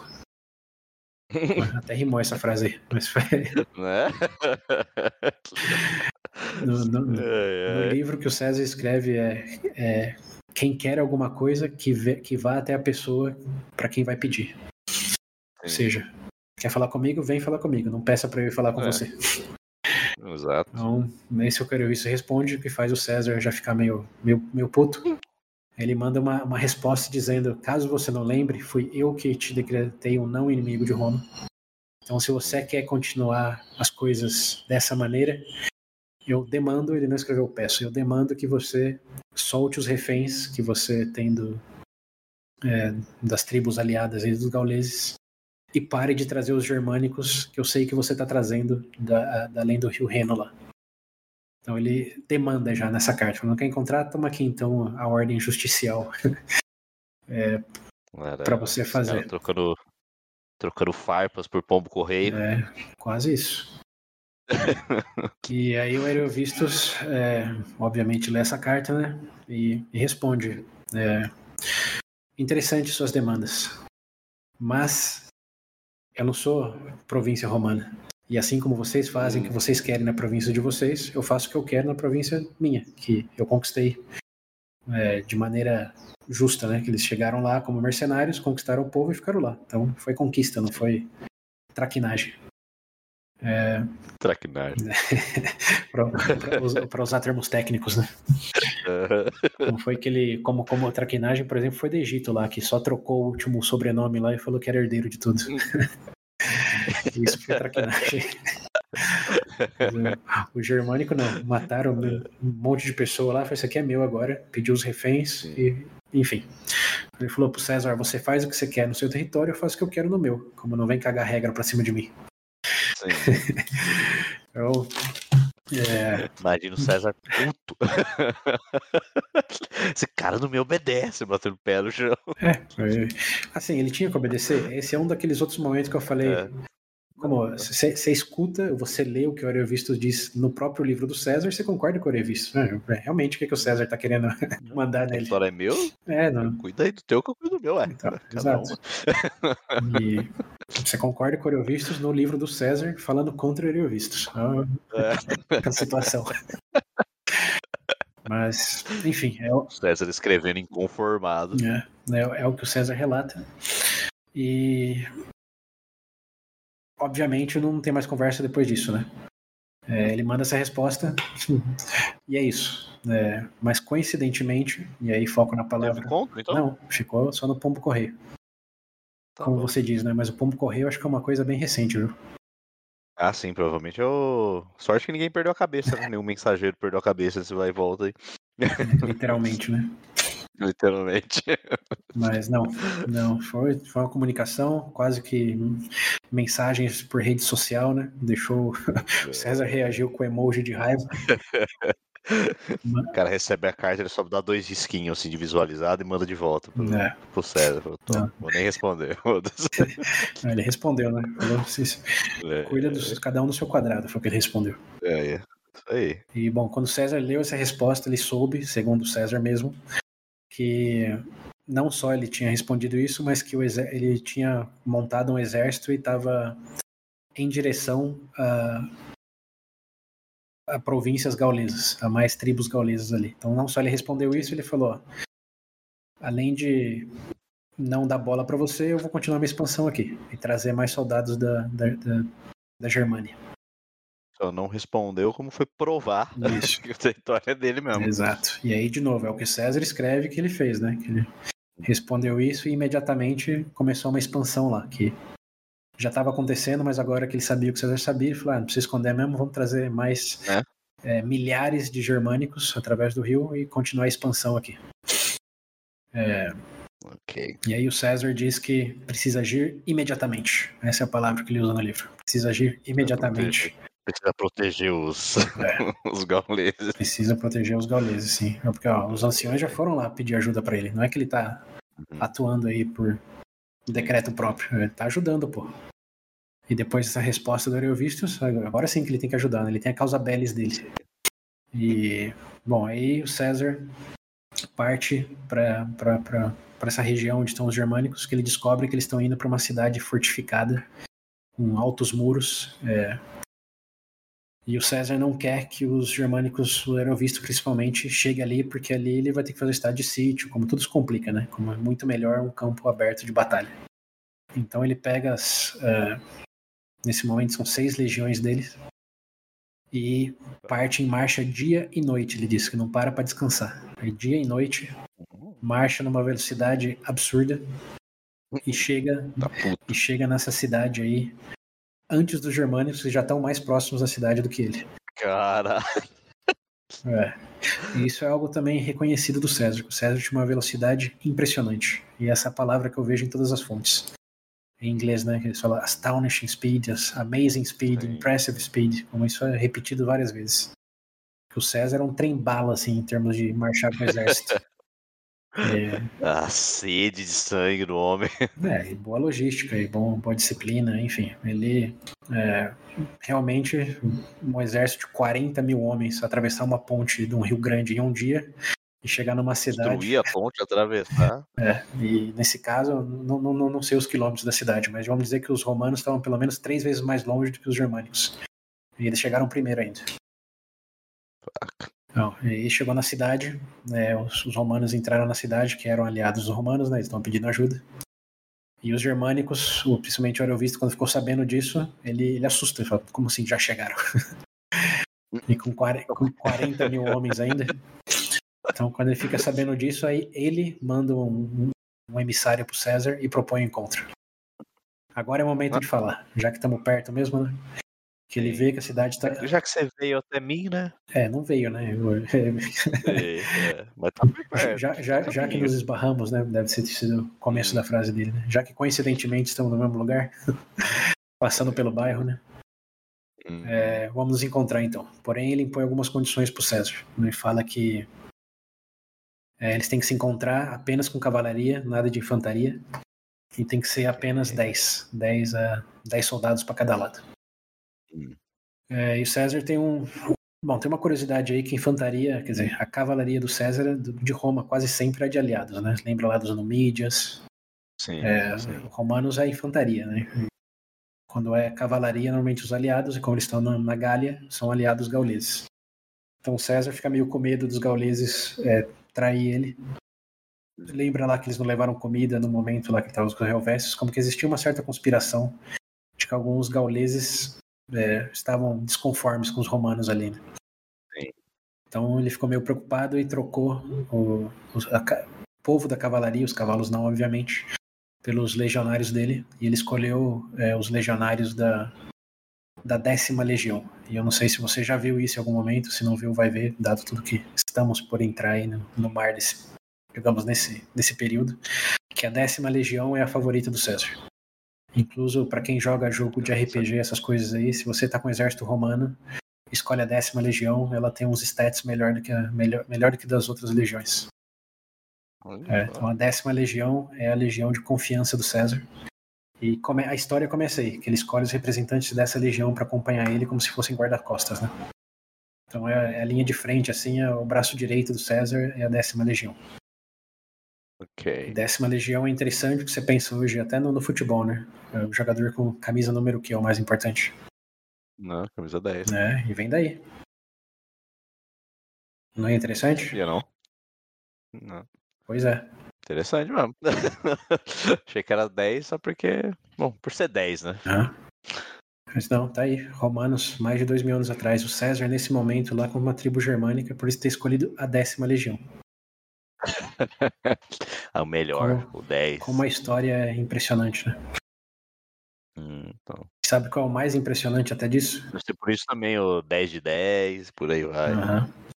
Bom, aí eu já não sei, porque tem a ver com base matemática, né? Que é a base 10. Antes era base 60, Ah. tem, tem outras bases matemáticas aí. E o 10 é um número bem redondo. Em questão de nota também, essas coisas assim, é sempre pra. Sim, vai ficar da base, né? Que é tudo base 10 que calculamos. Mas o termo do número, o ponto do número 10 ter, ter relevância. No caso aí do, do É. César é isso, e do jogador de futebol né, é uma consequência. Sim, Muito bom, né? ok. Bom, Mas é mentira. ah, tá cu. Eu tô propositalmente contando uma mentira pra você ver como que é fácil romantizar as coisas e os outros acreditarem. Porra, eu tava aqui falando, olha só, menino Ney ali é 10 que é de roupa lá. É, da, da décima legião, né? É uma legião, porra. Só- Só que não. Depois de tanta coisa, fica fácil acreditar, viu? Então, mas esse é justamente o meu exemplo, de que você dá um contexto, dá uma narrativa histórica, bota uns pretextos e se acredita em qualquer coisa que, que eu disser, ou que o César escrever, ou que alguém fizer num filme. É muito fácil enganar alguém com história. E esse é o meu ponto aqui. Sim. O, o porquê da camisa 10 no futebol tem a ver com o Pelé. o Pelé que era o camisa 10 e ficou famoso. E é, como o Pelé é o jogador de futebol mais famoso, né? Tirando os argentinos que podem discordar. É, o Hum. peso da camisa 10 vem do Pelé. E isso foi algo que eu googlei para ter certeza. Isso é fato. Não é, não é invenção, não. Ok. Mas eu, eu confesso que quando eu li dessa décima legião, eu pensei, será que é por isso que a camisa 10 tem essa importância? E aí eu googlei e eu vi que Ah. não, nada a ver, tipo, zero conexão. Mas aí eu também pensei, se eu contar para as pessoas, eu aposto que eles acreditam. Fato. né? Aqui está a evidência. Então, É, é. cuidado, ouvintes. Nem tudo de que contam é verdade, por mais contexto que te dão. É. Pois é. Suspeitem, confiram, é, usem um amigo Google o aí. Google é sempre a melhor coisa. É, sempre, sempre. É, mas enfim, brincadeiras minhas à parte, é, o César escolhe realmente pessoas da décima legião, que vai ser super importante para ele, e vai ao encontro do, do Aerovistos. É, uma vez lá, ambos começam a discursar exatamente o que já tinham falado na carta. O César diz: lembre-se da nossa não inimizade, vamos manter assim, que eu tô pedindo. Não é tão ruim para você, tipo, não tô pedindo para você ir embora, não tô pedindo para você me dar suas armas e, e, e poderio militar. Tô simplesmente pedindo para você parar essa expansão e ficar de boa aí no território que você já tem e já conquistou. Uhum. Como, segundo César, é uma proposta bem razoável. Como você chegou aqui com seus meios, suas conquistas, fica aí, só não ameaça os meus aliados aqui que estão me pedindo ajuda. Sim. E o Aerovistus responde a mesma coisa que ele respondeu na carta. É, esse não é seu território. Isso é, é um território neutro, quer dizer, um território dos gauleses. Se eu conquistar eles, eu faço o que eu quiser com eles. Basicamente é isso. Cuida da sua vida, eu cuido da minha. É, não, não, vem, não, vem, não vem me pedir coisas aqui, não. É, incluso, e aí vem, a, vem duas partes interessantes. E uma, a primeira é essa, né, que é basicamente o que ele disse na carta, então não vou chover muito no molhado. A segunda, uma, uma coisa que ele adiciona, que ele não tinha falado na carta, e isso o César escreve, são tipo dois, três parágrafos, que o Aerovistus fala pro César que, além de não ele não ver sentido em o César cagar regra para ele num território que não é dos romanos, ele diz que ele sente que é muito é, pretencioso do César falar que está só ajudando os gauleses. O Ariovistus diz na narrativa do César que ele vê isso como uma desculpa para o César conquistar os territórios, que não existe nada é, grandioso nisso, que é simplesmente uma desculpa para ele conquistar os territórios e virar ele o conquistador da Gália, em vez de outros. Hum. Aí você pensa, por que, que o César colocaria isso na boca do inimigo dele? E faz todo sentido. É, é, é, bizarro, porque o Aerovistus fala isso e todo mundo concorda. Aposto que até os romanos lá em 52 Cristo estavam concordando com o Aerovistus. É, é, faz sentido. Tipo, pra, pra que, que você tá aqui? Tipo, no, no, quase no norte aqui do, do continente europeu. Sim. Falar que você quer defender os aliados que você não sabia nem o nome faz, sei lá, dois meses.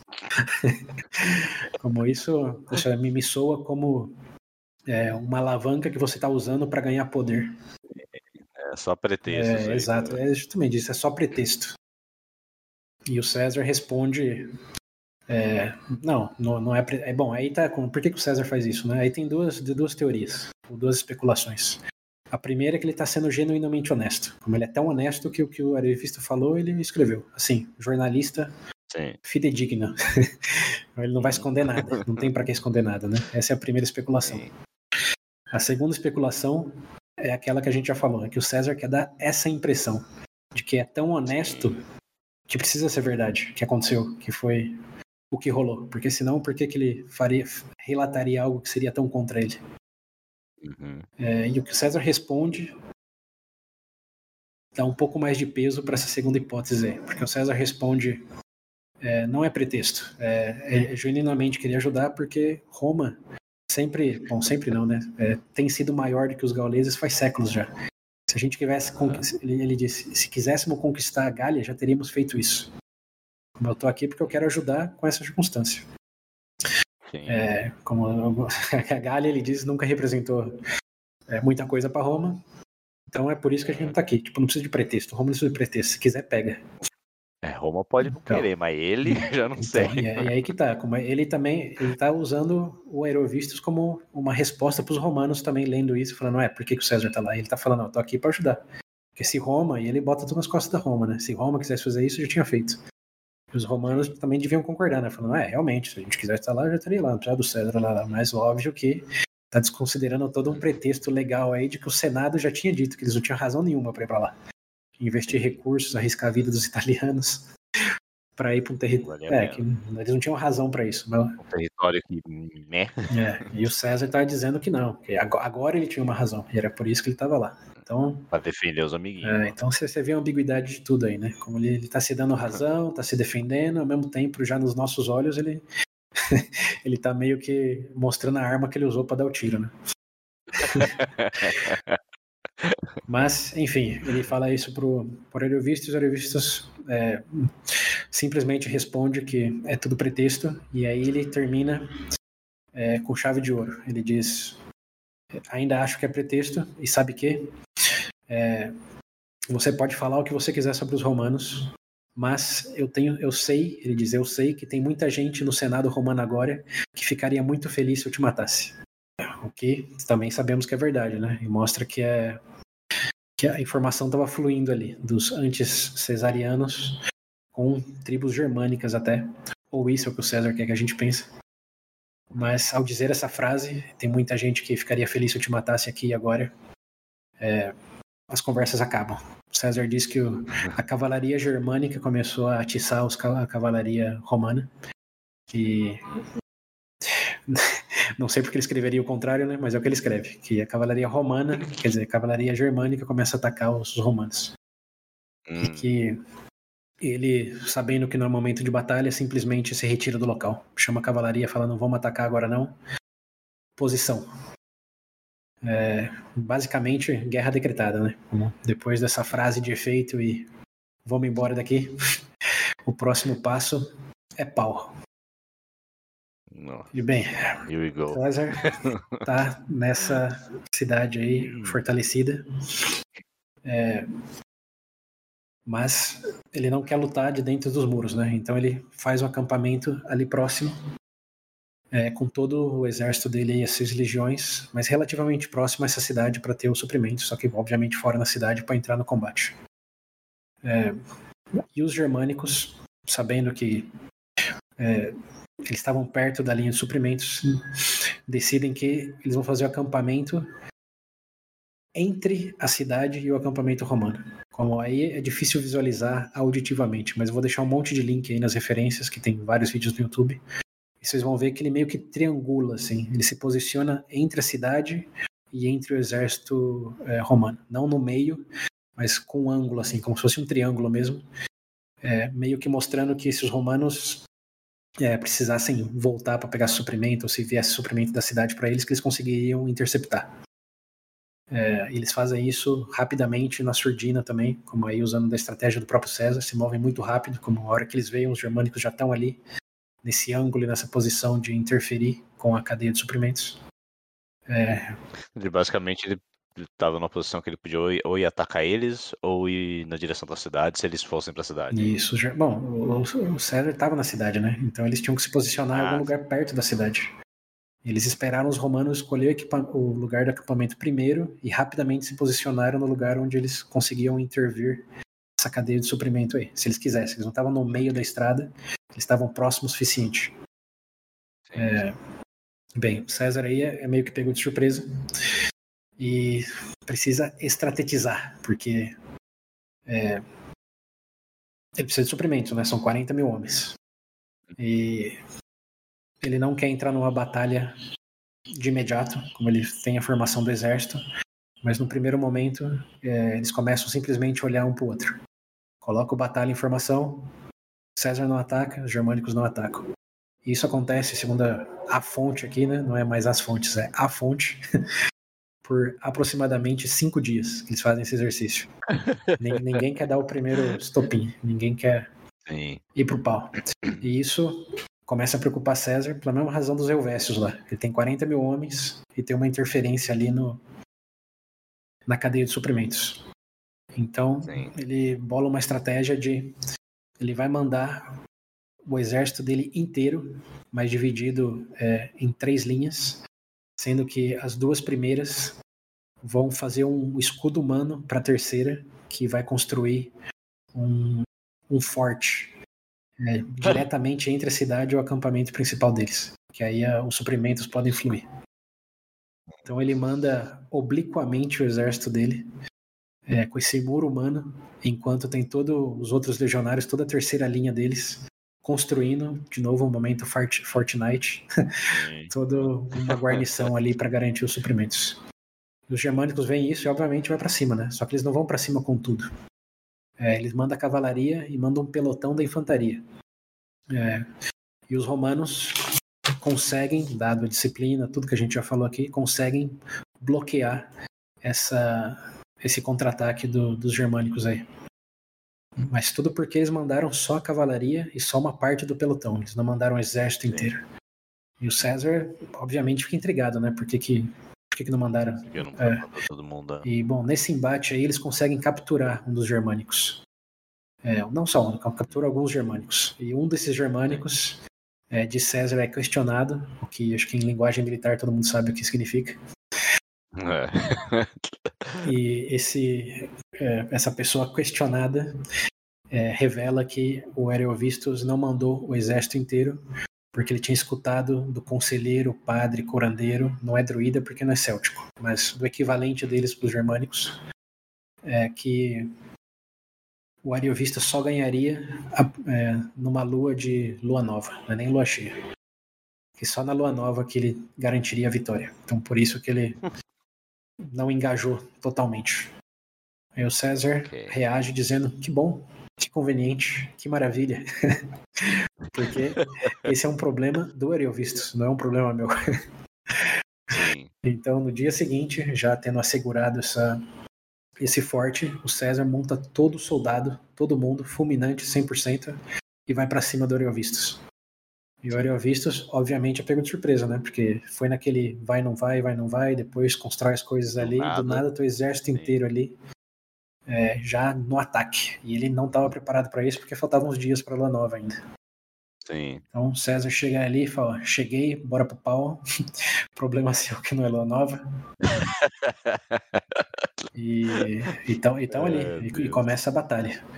É, e algo que ele relata, que é a primeira coisa curiosa aí, é que o, o exército romano se posiciona e atacam. E assim que eles atacam, eles esperavam que os germânicos se defendessem, né? Se colocassem numa posição defensiva, dado o elemento de surpresa. Sim. Mas não, eles atacam de volta. Quase que seguindo a, lei do Newton aí de intensidade e força. da solta é reação. Exato. Eles falam que foi, foi tão rápido que os normalmente os romanos têm lanças, projéteis, né? Tem toda a a primeira linha ali, que é de skirmish, que eles dizem, que eu não sei traduzir. Mas que é de jogar coisas no, nos outros. Quase equivalente ao que a gente sabe de arco e que é de outro momento histórico. Mas tudo a questão dos projéteis é nesse momento aí do ataque, enquanto o outro se defende. Eles dizem que eles atacaram de volta tão rápido que eles nem tiveram tempo de jogar projétil nenhum. Eles tiveram que largar as lanças, largar os projéteis e já pegar a espada. Calma aí, pô. É, germânicos, faca nos dentes, sangue nos olhos, falou, vai atacar, estamos atacando também. é. Primeiro soco que tomou já voltou na voadora. Foi, foi, foi, foi, bem assim, com exceção de que uma espadada para lá e uma espadada para cá, né? É, sim. E aí o César relata que foi, foi duro, foi dura a batalha. É, por causa desse elemento surpresa aí, da ferocidade é, germânica. É, os, os romanos é, tiveram. Ele diz até uma frase engraçada que ele usa. Eu não tenho certeza se é nesse momento ou no outro, mas ele diz que, dadas as circunstâncias, tem momentos de boa sorte e momento de má sorte. Essa é o que ele escreve no livro. Eu falei, que, que cara para eufemismo, né? Em vez de perdemos 10 mil homens nessas, nessas circunstâncias. Não temos sorte dessa vez. É, como é esperado nessas circunstâncias, tem momentos de boa sorte momentos de má sorte. É sorte. É sorte. E. É, é. Ele tinha que conferir a lua dele antes, é, pô. Mas não conferiu, né? Vai que não era a lua de nenhum dos dois. Aí, cai, ó, deu ruim. É. Bom, deu ruim, não deu. O que acontece aí, um resumo bem resumido, e de novo, vejam os vídeos, porque descrever batalha falando é ruim, é limitado. Mas os, os, germânicos, eles conseguem. É, bom, eles têm uma, uma grande força em um dos flancos, e eles conseguem por toda essa energia deles explosiva, eles conseguem fazer com que os romanos retraiam um certo momento. É, e como César foca nessa parte onde eles estão retraídos, é, eles conseguem, eles conseguem realmente fazer com que os, os, romanos se afastem. E tem um elemento psicológico aí que a gente não falou, mas é bom lembrar que, que existe, que é o dos do, germânicos. É, é, o, é o pesadelo mais assim latente na, na memória romana. Né? Eles é, Lembra como, como Mario teve que lidar com isso só observando eles por mais de uma semana para que os soldados perdessem o medo? Então, o César teve esse mesmo problema. De que os, os, os gauleses, tudo bem, já, já era conhecido, já estava até os togados alguns, né? Agora os germânicos era o povo bárbaro mesmo, que não sabia o que esperar deles. É, é, existia rumores de que né, eles eram como que é a palavra cruéis, né, com seus inimigos, que eles não tinham limites, que eram gigantes, é, enfim, tudo aquilo que a gente já falou em outros momentos, mas tinha esse elemento porque as tropas do César não eram veteranas do Sula, do Mário. É, lembra que não tinha uma grande guerra em Roma é, desde que o Pompeu voltou da Ásia lá. E aquela, aquela tropa não é o que o César tinha agora. O que ele tinha agora é o que ele tinha usado lá na Espanha, mais alguns que ele recrutou novatos ali no norte da Itália. Então era a primeira vez que esses soldados estavam vendo os germânicos, já com 50 anos de lendas e histórias de que era o povo mais bárbaro dos bárbaros. Então eles começam a retrair, ele diz que alguns conseguem, começam até a fugir quando os germânicos começam a avançar para cima deles, eles começam a retrair. E o César nesse momento diz que manda o cavalo dele embora para que eles vejam que ele não vai sair dali, por mais que os germânicos avancem. E começa a ir de legião a legião, lembrando que ele tem seis, falando para os centuriões é, que não pode hesitar, não pode dar nenhum passo para trás. É, aqui é Roma, é, já ganhamos isso. Lembre-se que a vitória já é nossa, como algo nessas linhas. Ele foi realmente o general de tô aqui com vocês, bora lá. E isso ele relata, olha a coincidência, né? Que foi efetivo, que, que os os romanos conseguiram é, fazer com que os germânicos mantivessem ali o, é, o status quo, não, como começou a estabilizar. E isso no flanco dele, né? Que ele tá focado no flanco que tá, que tá, tá, tá perdendo lá na direita. E aí, num outro momento curioso, ele disse que o flanco esquerdo tinha ido bem melhor, e lá onde estava é, outras legiões e os, o, o, alguma, alguns pelotões mais veteranos, eles conseguem avançar contra os, os germânicos, mas o César não vê isso. É, quem vê é o, o general dele, quer dizer, o general dele não, aquele nomeia. A segunda vez que ele nomeia alguém no nome do, do pelotão romano aí, que é o, o filho do Crasso. Ele fala aí, o, o filho, do, filho do Crasso nota que tem, tem essa dinâmica acontecendo. E ele coordena, independentemente do César, para que a terceira linha romana, que ainda está lá de reserva, entre no combate para ajudar a linha da direita, ou o flanco da direita. Então ele fala que essa atitude espontânea aí do filho do Crasso é, faz com que a mesa dê volta. Dê volta na mesa aí, na, na, dinâmica. Que aí o que já estava bem lá na esquerda e essas reservas entram para ajudar quem está ali na direita sofrendo. E isso faz com que a mesa vire e os romanos tenham vantagem e botam os germânicos para correr e botam para correr mesmo. Como uma vez que, que a mesa vira, os germânicos é, sabem que vão ser roletados e começa a fugir. Incluso o próprio Erevistus consegue, é, foge. Eles estão a mais ou menos 15 quilômetros do rio aí, do rio, Reno, que, que eu estou falando desde o começo. E eles, eles veem que já tá com, com essa virada aí, com tropas, com essa terceira linha aí na reserva dos romanos, não tinha nem entrado em batalha. Os germânicos, assim como os helvéticos lá, já estavam cansados, já tinham explodido, né? É, e tinha toda uma tropa fresca ainda do, dos, dos, romanos que estava começando a engajar agora. Então eles saem correndo, e quando eles saem correndo, obviamente César comanda para que eles corram atrás e matam tudo que, que dê para matar. E nisso os germânicos perdem. O Ariovistus aí perde. Ele, ele, ele foge, foge não, ele atravessa o rio e foge. É. Resultado final: César Dois. Outros povos, zero. Primeiro os, gaule... zero. Primeiro os gauleses, agora os germânicos. E... Acaba com os gauleses, depois vai ajudar os gauleses, acaba com os germânicos. É, com uma tribo. Isso, quanto tempo daí? Então, isso Foi é- um Não, ano? isso daí ainda é em 58. Agora vai acabar o verão de 58. Isso foi no verão de 58? No verão de 58. Deus do céu. Então, em, em apenas seis meses, César ganhou duas guerras contra dois povos diferentes e foi 100% exitoso. Meu Deus, tem cinco anos ainda. Quatro anos e meio para comer. É, bom, você não sabe disso, né? Bom, se chegar lá, né? Você, você sabe que ele escreve o livro em 52. Onde que ele tá quando escreve o livro, não sei se você sabe. Hum, é, mas, é, enfim. Aí termina o segundo engajamento do, do César aí na, na região os germânicos fugiram, né? Tudo que eles deixaram agora reverteu lá para as tribos gaulesas que queriam que isso acontecesse, principalmente os aliados. E é isso, César, herói dos gauleses novamente. É, diz que agora que está tudo certo, ele vai deixar por precaução um, parte do exército, umas legiões dele ali no meio da Gália, só para garantir que nada mais aconteça, enquanto ele volta lá para as províncias dele para cuidar de, de coisas administrativas durante o inverno. E aqui chegamos no, no fim do segundo capítulo do livro.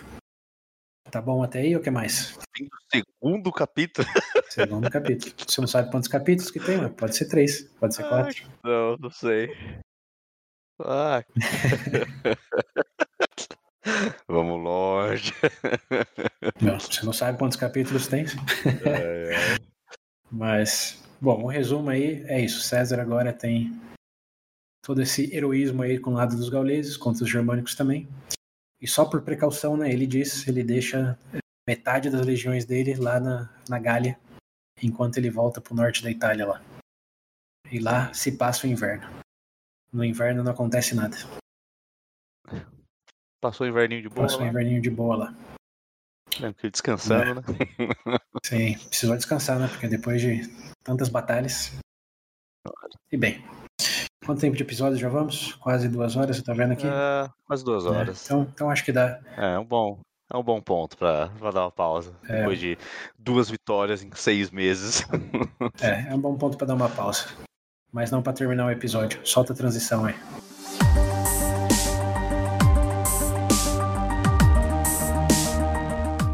Bem, amigos go. ouvintes, é, vocês podem pausar o podcast quando vocês quiserem, viu? Não precisa escutar tudo de uma vez.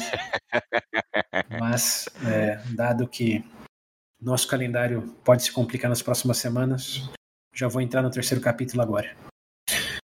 Here we go. Here we go. César, então, tá lá no descansando no inverno, metade do exército dele lá na Gália, e ele começa a receber relato é, do, desse general dele que ficou na, na Gália, né, que ele está escutando rumores de que outras tribos gauleses, gaulesas, agora um pouco mais para o norte, é, estão muito insatisfeitas e desconformes de que o César tenha deixado metade das legiões deles no meio da Gália. Então, por que, que, por que, que ele está ali ainda? Se o problema acabou, né, por que, que não foi embora? Eles começam a falar que eles suspeitam que o César está ali não para garantir a proteção, senão que para converter o território em romano, como está ali para ficar, igual os germânicos que ele tinha acabado de expulsar tinham feito. Hum. É, e de, lembra que é o César relatando isso. Então, de novo, ele está dando razão para a gente concordar com, com as tribos, não discordar. Sim. Mas é o que ele diz, é, é o que ele relata, que tem um desconto. O homem é um contador de história. É, né? que tem um descontentamento aí, e que as tribos do norte, da região da Gália, até agora estamos falando mais do meião ali, do, do leste, pro lado da, é, da Germânia, mas agora estamos falando do norte, ali quase chegando no Canal da Mancha já, né? Que você sabe, do outro lado tem a ilha da, da Grã-Bretanha. Então, as tribos ali do norte, que são chamadas já naquele momento, são chamadas tribos belgas, é, estão alegadamente fazendo uma, conspira um, uma conspiração e uma confederação, trocando reféns entre eles para juntar o maior exército já, já unido na história da região é, dos territórios gauleses é, para se defender contra o César, para mostrar que o território gaulês tem que ser gaulês. É, e o César aí é, diz, né, ele responde que essa é uma das razões, eles têm essa, esse medo de que o próximo território a ser conquistado, que os romanos vão proteger, mas vão acabar ficando deles. E isso faz certo sentido, né? Pensa que você, sei lá, é a Bolívia e de repente chega alguém conquista a Argentina, o Paraguai, o Brasil, o Peru, que, que você vai pensar se na Bolívia, né? Que... você tá... é, então, é isso que os, os belgas estão pensando lá. Já está aqui no meio, tudo bem que não, não conquistou, né? Os helvéticos sim, os helvécios sim, mas o grande meião lá ainda não. Eles falam é o que vai acontecer, obviamente. Então eles estão juntando aí com esse pretexto. É, e também, bom, e o César disse que esse é o pretexto dele, mas que ele enxerga uma certa necessidade de manter o status quo, que eles brigam muito entre eles, troca de rei aqui e ali, e que a presença romana impediria toda essa dinâmica aí que eles já estão acostumados. Então, eles querem manter a cultura deles, seja de guerra, seja o que for, né? É, que, de novo, o César está falando contra eles, mas dá razão para eles. É, ambiguidade, quer dizer, não é ambiguidade, é um paradoxo do, do livro do César. De todas formas, o que muda nesse momento aí, nesse terceiro capítulo, é que eu escutar sobre isso, o César não diz que alguém pediu ajuda para ele, é, não diz que ele está preocupado de que vai acontecer alguma coisa que vai ameaçar as províncias romanas. O que ele simplesmente diz é: ele manda hum. com esses relatos, né? É, ele levanta duas legiões adicionais. Eu lembro que ele tinha seis. Ao escutar esses relatos, ele levanta duas outras legiões ali no norte da Itália. Então agora ele está com oito, é, quase, bom, ao redor de 40 mil soldados. Lembrando que o Senado deu para ele quatro e agora, sem autorização de Senado nenhum, ele já tem oito. e ele manda é, essas duas legiões novas investigar se é verdade ou não esses relatos. E algumas semanas depois é relatado de todas as fontes que ele manda investigar, e lembrando que é ele falando, né? Que todas confirmam Sim. que é verdade, que está sendo colocado, está sendo se tá tendo esse complô Isso, está se concretizando uma confederação das tribos belgas, é, que entre as muitas delas lá, eles estão juntando é, ao redor de 300 mil soldados, não pessoas, soldados. Hum. Ok. Então, é assim, ameaça maior do que os próprios germânicos foram na época do Mário lá, que eram 300 mil pessoas e não 300 mil soldados. É. Claro, é o César falando isso, né? Então, acredite se quiser. Mas, 300 fonte é, ele mesmo 300 mil soldados estão se estão bom, concretizando uma, uma confederação aí entre várias tribos estão dezenas de tribos lá estão se unindo trocando reféns entre eles para que é, eles se protejam contra os romanos. E bem, uma curiosidade aí é que os romanos para juntar legiões não é fácil, né? Principalmente dado que eles estão profissionais, você paga o salário já de soldado. E se conquistar, lembra que você dá os espólios também, né? Da terra, da escravo. Tem muitas vantagens em ser soldado romano, então você levantar novas legiões é relativamente fácil. Mas passa as tribos de anos e anos se juntarem, é um evento assim monumental. Eles já tinham rivalidades Sim. entre eles, muitos nem falavam o mesmo idioma, embora existisse como um, um latim gaulês, por assim dizer, é o idioma céltico, né? Mas tinha suas várias divergências. Então, para eles se entenderem, se organizarem, foi uma coisa monumental, assim. E existia uma tradição, segundo uma das minhas fontes, e isso está saindo do César, de que eles levantavam esses soldados dizendo que quando ia ter uma confederação, a última, a última tribo que chegasse ia ter o seu líder é, assassinado na frente das outras tribos. Como o último, o último que chegar perde. Como esse era o, era o decreto. Pô, podia ser mais leve, lá, como é aquela brincadeira lá da mulher do padre lá, a última mulher do padre. Então, podia ser um negócio mais. Então, assim, deve, deve, deve, ser as origens disso aí, mas o, é? essa fonte diz. é, o último que chegar, o líder perde a cabeça na frente de todas as outras tribos. Porque foi decretada uma emergência e ficou enrolando para chegar, então morre. É. Vai morrer, Mas só o então. líder, a tribo não. A tribo, os homens ficam lá. Mas é, os, os, os líderes tinham incentivo de alistar os seus homens o quanto antes. Sim. É, então, uma, uma tradição curiosa aí. Quando você tiver problema com alguém chegando atrasado, lembre-se disso. Nossa. O último a chegar perde a cabeça, literalmente. É, enfim, fecha esse parênteses. É assim que eles conquistaram esses 300 mil soldados aí, alegadamente. É, e o César diz aí, aí é o momento pivotal. Nas primeiras vezes, né, tô ajudando, é o meu papel como governador fazer isso. Mas nessa terceira vez ele fala, eles estão conspirando contra mim. Não posso permitir que isso aconteça. E ele escreve, preciso partir imediatamente. A razão dele é essa, não pode permitir que isso aconteça. E com isso, ele parte com as oito legiões dele para os territórios aí é, belgas, mais para o norte aí da, de onde a gente está falando até agora. E, bem, a primeira coisa interessante que acontece aí é que assim que ele chega nesses territórios do norte, como eu falei, tem muitas tribos, e a primeira tribo que ele encontra é, se rende imediatamente para ele. Como Ele chega, eles já colocam as armas, os líderes já mandam e falam, ó, né, Roma, agora que vocês chegaram, queremos esclarecer que nunca fizemos parte dessa confederação, vocês têm nosso total apoio. Por favor, não mate ninguém. e essa tribo aí que tem o nome de Remi, os Remis, é, é, não só do, é, se voluntariam como território romano, Mas diz, dão informações é, dizendo que sim, todas as outras tribos, um pouco mais para o norte, é verdade, estão fazendo essa confederação e eles estão planejando é, atacar você aqui perto. Como eles dão informação, não só se rende, mas também dá informação sobre essa confederação aí. O César, obviamente, agradece e, e pergunta, bom, por onde eles estão chegando, eles vão atravessar esse rio aqui. E o César leva o acampamento para esse outro lado do rio.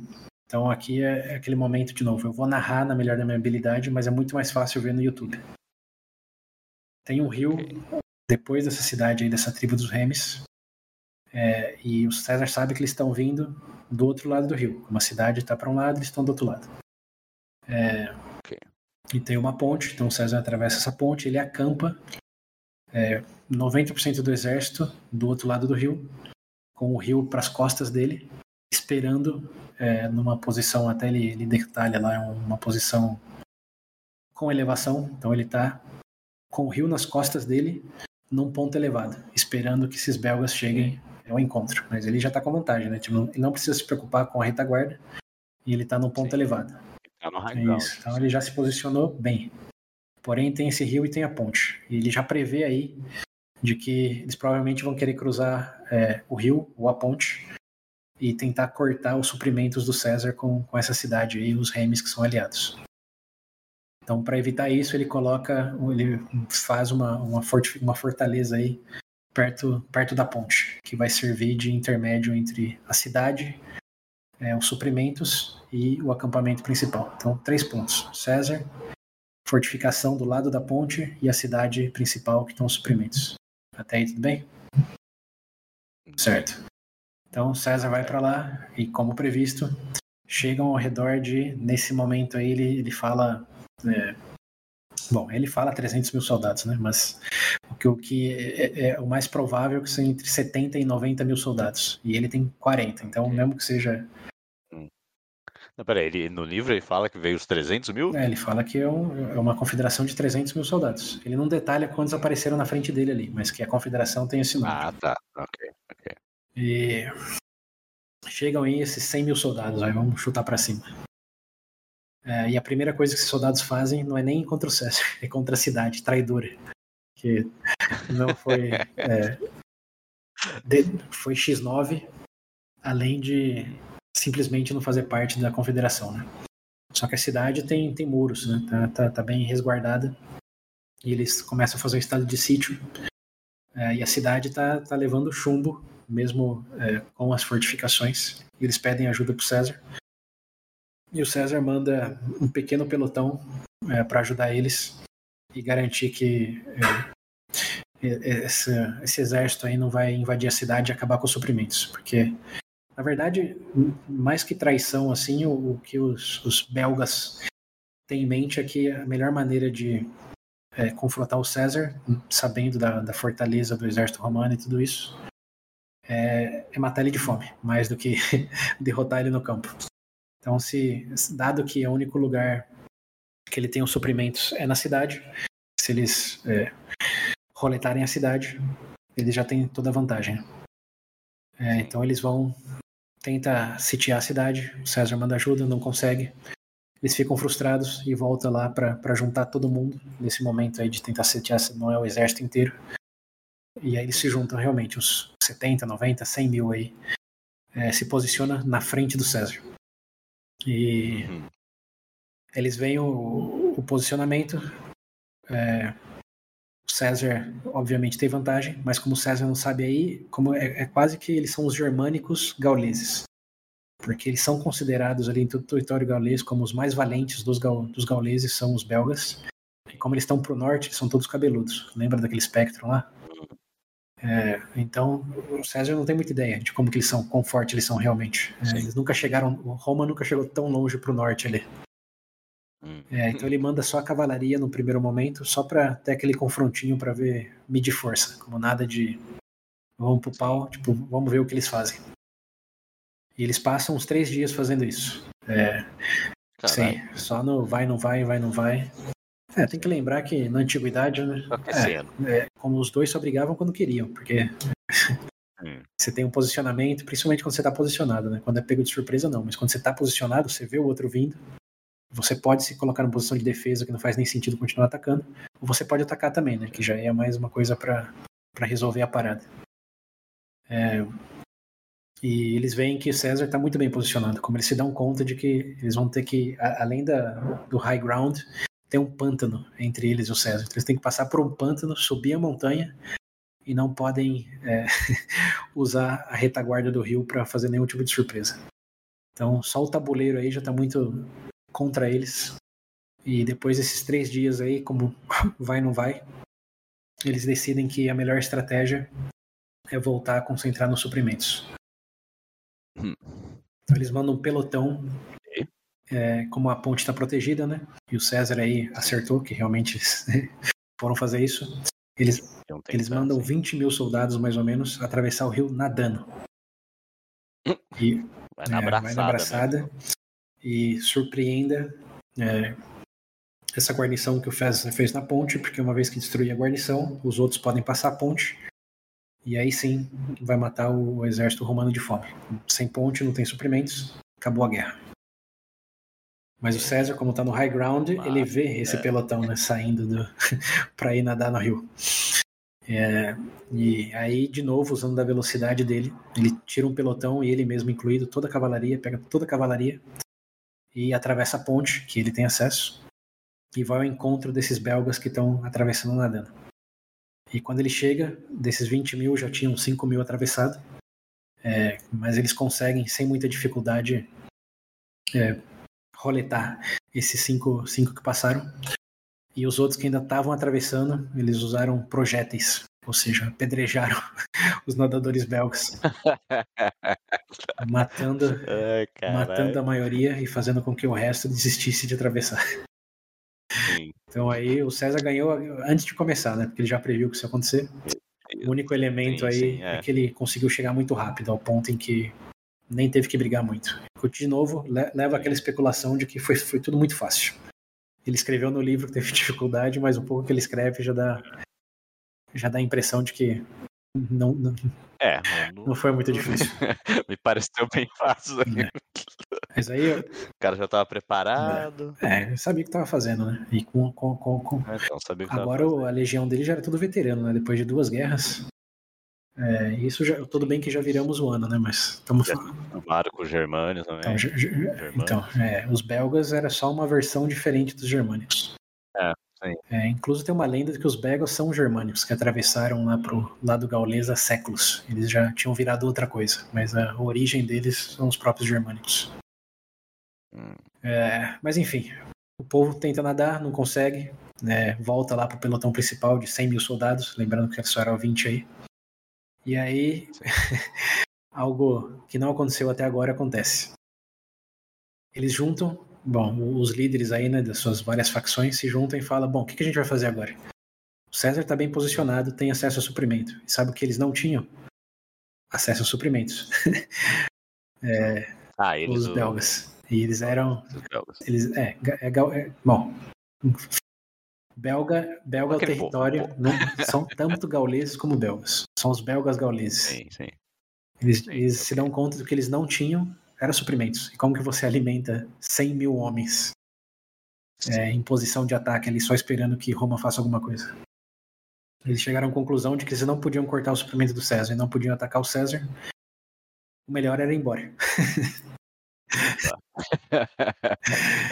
é, eles decidem, eles combinam o seguinte, ó, já que não vai fazer nada aqui, vamos cada um para sua casa, como que tem que comer, e vamos ver onde o César é, invade primeiro. E a primeira tribo que ele invadir, todo o resto é, se, se encontra lá.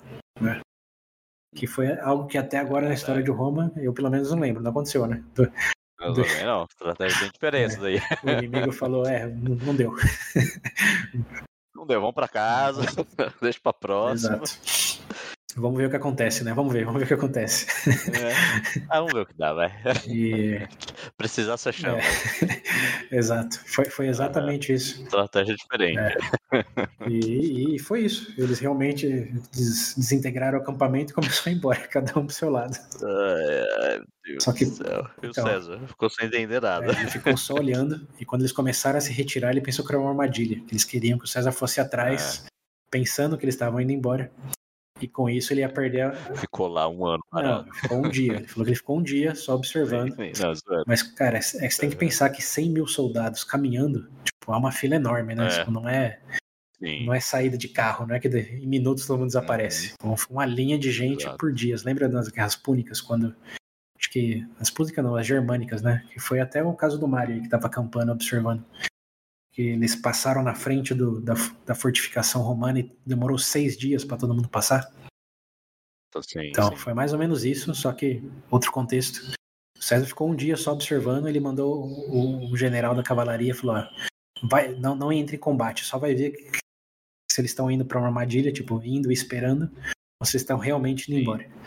Aí o da cavalaria foi e falou: não, tá realmente todo mundo indo embora. Barra é. crítico, foi todo mundo embora. E aí o César se deu conta imediatamente que vocês estavam indo embora eles não estavam preparados para levar ataque, né? Porque é confusão, né? Tá cada um pra direção, leste, oeste, tudo no norte, mas tava cada um indo pro seu caminho, é, simplesmente indo embora. E aí o César falou: ataque, full. Então, na, naquela velocidade impressionante dele, ele chegou na retaguarda aí do, dos belgas muito rápido e os belgas, como não tava informação, não estavam unidos, era cada um na sua tribo, cada um com seu líder, cada um com seu método. Simplesmente é, falaram: ó, quem tá na frente que se salve. Quem ficou no fim da fila, se vira aí. É, e aí o César diz que. E isso é uma, é uma frase que. Salve-se quem é, puder. O César é uma frase que ele usa no livro. Ele diz que deu ordem para os romanos matarem o quanto eles conseguissem na luz do dia. Caralho. Que é, o limitante aí era somente a luz do dia, que à noite ninguém ia correr, né? Tem que lembrar que são lugares de florestas Sim. também. Mas durante o dia, só que os romanos mataram tanto quanto a luz do dia permitiu. Essa foi, foi a frase dele. Agora, você tem até o pôr do sol é. para matar o máximo que Exato. E, e foi isso que aconteceu. E dos 100 mil, 300 mil, número que você quiser aí, uma boa parte foi reduzida. Nesse ir embora aí, o fim da fila foi liquidado, aniquilado pelos romanos. E, bem, isso é muita glória, mas muito efetivo. É, é, e aí o César conseguiu, né? Perseguiu, é, já que matou quanto queria e se seguiu rumo ao norte, porque ele tinha que garantir que essa ameaça, que não era uma ameaça real, mas que isso não podia continuar assim. E aí, bom, já, já perde um pouco da, da pretensão dele. Ele está simplesmente seguindo o caminho, conquistando o que está na frente. E bem, ele chega num ponto onde tem uma tribo que chama Nervi, é, que, que, eles são os belgas dos belgas. Lembrando que os belgas já eram os nervosos, já eram raiz, e esses nervis é o povo que morava no pântano. Era o povo que eles eram tão raiz que eles não permitiam nenhum consumo de vinho na tribo deles, porque o vinho deixava os guerreiros moles. Ah, é, eu lembro que gente falou, a gente falou um tempo atrás, né? Que o negócio deles era é, ah, não. Acho que eu comentei, perguntei sério, não que, uhum. que era mais a cevada do que o do que o vinho. Sim. Que a cerveja era um negócio mais. Não, é vinho, é, é vinho. Mais selvagem. Não, mas cerveja é pro outro lado, lá do Egito ainda. Os gauleses gostavam muito de vinho. Ah, tá. E tomavam tanto vinho que perderam a velocidade da, da batalha. Dizem alguns, né? Os romanos, especificamente. Mas nesse caso, os nervis eram tão raiz que eles é, não tomavam nem vinho. Como eram, era, eu fiz uma analogia aqui nas minhas notas, eles eram os espartanos gauleses. Um povo focado em batalha e nada mais do que a batalha. Sim. E eles sabiam que o César estava vindo e eles se prepararam. Se prepararam para o encontro com o César e fizeram algo que ele fez. Eles se posicionaram no high ground, no meio do pântano, é, e ficaram escondidos na floresta, do outro lado do rio. Então César sabia que estava indo ao encontro deles, é, mas ele já não estava preocupado com muita coisa, né? Falou, pode ser que eu ofereça algum tipo de resistência, mas roleta. Não importa, roleta. É, mas nesse caso, ele foi surpreendido, porque os Nervis estavam no território deles, e eles se esconderam na floresta, só esperando para ver onde os romanos iam fazer o acampamento. Não dando sinal nenhum de que eles estavam ali. E quando César mandou os, os olheiros aí ver se era um bom lugar para fazer acampamento, os olheiros não conseguiram enxergar o exército dos Nervis que estava escondido ali. É, um pouco. É, esse, ou eles eram muito bons, esses olheiros romanos eram bem estagiários mesmo. É, é a segunda vez já, hein? É, porque ou precisa dar um jeito dos estagiários, ou precisa realmente ser muito bom em construir fortificação, né? Porque desse jeito. É. Mas o ponto é, César deu ordem para construir o acampamento no lugar que é, foi determinado.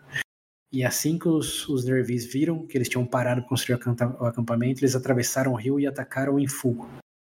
Força fulminante. Eram, César diz, entre 30 e 40 mil soldados. Não, 30 e 40 mil não. É, 50 e 60 mil soldados chegaram de uma vez, assim. É, Surgiram do pântano. Isso. Atravessaram o rio. Ele, ele escreve no livro uma frase até curiosa. Ele escreve... É, foi como se porque eles estavam vendo, né? Uma vez que eles saíram da floresta, eles estavam vendo eles saindo da floresta, atravessando o rio e chegando no acampamento romano. Ele diz que foi como se tudo isso tivesse acontecido ao mesmo tempo, de tão rápido que foi. Ah. eles teletransportaram ali pro acampamento romano. Sim. Levantou e tava ali, né? É, não nem levantou, ele tava construindo, né? Então, tava cavando buraco, botando estaca, levantando é, barraca. Então, eles estavam construindo acampamento. Uhum. E de repente já tava ali. E aí foi modo desespero, como aí de toda, de toda essa, narrativa do livro aí, esse é o momento mais crítico para o exército romano. Eles foram pegos de surpresa. E o César disse que cada general largou o que estava fazendo, que possivelmente era estendendo um varal, e que começou a juntar homens que eram das legiões deles e que não eram, como misturou tudo, é, e tentou colocar no, na formação que dava naquele momento, que já estava tudo ali, como a explosão que já era um característico desses povos, né? Como realmente foi na cara dos romanos nesse momento. E ele disse que é, foi, foi ruim para os romanos, como realmente nesse embaralhamento todo, que algumas legiões não conseguiram se organizar em tempo e foram é, aniquiladas pelos, pelos remes. Legiões inteiras, estão falando de 5, 10 mil soldados romanos é, foram roletados pelos nervis aí, pelos belgas, nessa surpresa. Mas algumas outras, e aí tá de novo aquela coisa da burocracia e disciplina, conseguiram se organizar a tempo sem comando. Tinha... Camisa 10 tá vindo. É, e justamente a décima legião, a nona e a décima nesse caso, foram as, que, as únicas que conseguiram se organizar a tempo para não só se proteger, mas também levar vantagem contra os nervis. É, então não só se protegeram, mas botaram ele para correr, a décima e a nona legião. Sim. E aí ficou aquela bagunça, né? De um lado, é, um, um, pelotão, um flanco avançando, eles chegaram até nas carruagens romanas, é, onde estavam os prisioneiros, onde estava o povo que faz a comida. Hum. E o desespero foi tão grande que a base do acampamento romano começou a fugir. Começaram a gritar de que César tinha sido derrotado, que os nervis tinham ganhado. Começaram a fugir. Incluso alguns aliados deles começaram a fugir também quando viram isso acontecendo, porque pensa um exército chegando no seu acampamento. O que, que, que isso significa? Sim. É... Chegou ali, chegou ali porque. É, então, e tava, tava isso. Por um lado, já tava no acampamento, salve-se quem puder, e por outro lado, a Legião 9 e 10 estava botando eles para correr pro outro lado do rio. Então, nessa diagonal aí de um, ganhando aqui, perdendo ali, Roma já tá levando sarrafo. O César disse que pegou um escudo, que ele não tinha o dele, e esse é outro momento grande general e só com o escudo ele começa a ir de ponto a ponto falando para os legionários, assim como foi no caso dos, dos germânicos lá, é, de que eles tinham que segurar, de que a vitória romana era garantida desde que ele não é, não duvidassem disso. De frente com eles, como não estava ele fugindo, né? Dando aquele boost na moral. Isso, isso é o grande diferencial do César, além do, do político, além do, é, como autor, se ele que ele está dizendo a verdade, né? Que também não sabemos. Mas é que ele, é. ele foi, cara, aquele líder. A gente até fez um episódio de liderança. Né? Lembra aquele líder que puxa a carroça versus aquele que vai atrás? Hum. Então ele é Sim. o que puxa. É, e ele diz que isso segurou a onda tempo suficiente para que a décima e a nona legião conseguissem voltar do que eles já tinham afuguentado lá, a parte deles. Eles conseguiram voltar e na volta, né? Que eles já estavam cansados, mas era dessa legião, pô. Então, na volta eles seguiram ainda, depois de exaustão e tudo, pela retaguarda dos é, Nervis agora. Que lembrando, eles já tinham avançado. Então tava os Nervis e os romanos de um lado. De repente chega a 19 legião é, por trás. Além do que, desses 70 mil soldados, não, 60 mil soldados romanos aí, não, perdão, 40 mil soldados romanos, é, nessa migração deles para o acampamento, nem todo mundo tinha chegado. Então, no momento aí que é, Roma estava encurralada, e eles viram o povo gritando, saindo em partida, que eles aceleraram o passo. Então, tinha todo um pelotão romano que não tinha chegado ali ainda, simplesmente pelo tempo que toma para todo mundo chegar no acampamento. E foi nesse momento que o jogo virou para Roma. Quando a décima legião chegou por trás, e todo um outro pelotão que estava caminhando naquela direção correu para ver o que estava acontecendo e viu que realmente estava ruim, mas eles estavam frescos. É, e aí deu ruim para os nervis, pobres. os nervis foram são deixados pela décima legião, pelo esse pelotão fresco. E como tinha um rio, né, que eles tinham que atravessar de volta, pouquíssimos, quase nenhum conseguiu atravessar o rio de volta. É, o César diz aqui no final de que quando o jogo vira e os romanos realmente vencem, que é, dos. Deixa eu pegar o um número aqui para não falar besteira. Dos, é, sim, dos 60 mil soldados que os nervis tinham, que atacaram, somente 500 sobreviveram. Então, ó. Tá. é um 99,9% morreram nesse embate. É, exato e dos líderes da, da tribo deles, que eles tinham mais de 500 líderes lá, generais, é, somente seis sobreviveram. Então eles basicamente dizimaram o povo. Os Nervis aí sumiu da história, basicamente, né? Tinha 500 soldados. Pra quem foi pego, pra quem foi pego de surpresa. É, ficaram só com cinco líderes e 500 soldados. Ah. Então, é, não é à toa que tem gente que fala que isso não foi uma conquista da, da Gália, foi um genocídio da Gália. Hum. Porque o César roletou, roletou é, fulminantemente é, várias subculturas que existiam aí, né? E esses nervis aí foi a primeira grande explícita que é, tudo bem, tem o contexto de, diz o César, né? Eles atacaram primeiro, atacaram de surpresa, mas o final é que só sobraram os romanos. É... Matou todo mundo. É. Bom, nisso daí, ele foi lá ajudar os amigos, né, pô? É, né? Bom, nesse caso ele foi, ele foi garantir que não tinha resistência. Aí não foi ajudar ninguém, só garantir que não tinha resistência. É, é. Mas o ponto é que chegamos no fim do terceiro capítulo. Caraca, mais uma mais, mais uma, uma vitória do César. É, nesse momento o César já tinha conquistado, porque aí, uma vez que você conquistou, você conquistou, né? Você não vai ser amigo de Roma, não vai ser aliado. Você, o, ma, o, ma, o mapa ficou então, vermelho. Essa parte de Gália aí virou. É, nesse momento. Território de Roma. Basicamente toda a Gália era romana nesse momento. Como vamos dizer aí que, sei lá, 70%. Tem só algumas tribos que estão para aparecer aí no noroeste, que já é no Canal da Mancha lá, fronteira entre Espanha e Canal da Mancha, que, que ainda tem, chama Venete. Mas o resto, ah. é, o César nesse momento tinha conquistado um território maior que o da própria Itália, em menos de dois anos. Ai, meu Deus e tinha pacificado, né, entre parentes aí, mais de 300 tribos. Ele diz no próprio livro, mais de 300 tribos pacificado. pacificado. E aí ele tá com, obviamente, infinitos escravos agora para vender, né, espólios de guerra, então ele tá deve estar tá mais rico que o Crasso nesse momento. Ah. E tá bem na fita, né? Porque quando chegam as notícias em Roma de que ele tinha conquistado todo esse território em tão pouco tempo, hum. ele diz no livro que é decretado é, Thanksgiving, como que é ação de graça, né? Como uma celebração de Sim. 15 dias em homenagem a ele. Caraca. Eu tava tentando lembrar aqui, eu não consegui pegar uma fonte exata, mas eu lembro em algum momento que o Mário, quando conseguiu conquistar os, é, os, Conquistar não, né? Se defender dos germânicos, ele teve cinco dias de celebração. Eu lembro do Mário tendo cinco dias. É, e o César acabou de ganhar 15. 15. É, não foi um triunfo nem nada, foi só uma celebração assim de graça, mas 15 dias em homenagem a ele. É, obviamente, né? Você está em Roma e de repente você escuta que mais do que toda a Itália foi conquistada por, pelo César em menos de dois anos. Acabou com a ameaça germânica, acabou com os gauleses cabeludos. É, é, impressionante, né? Ele realmente virou um herói do povo, só com essas notícias que chegaram.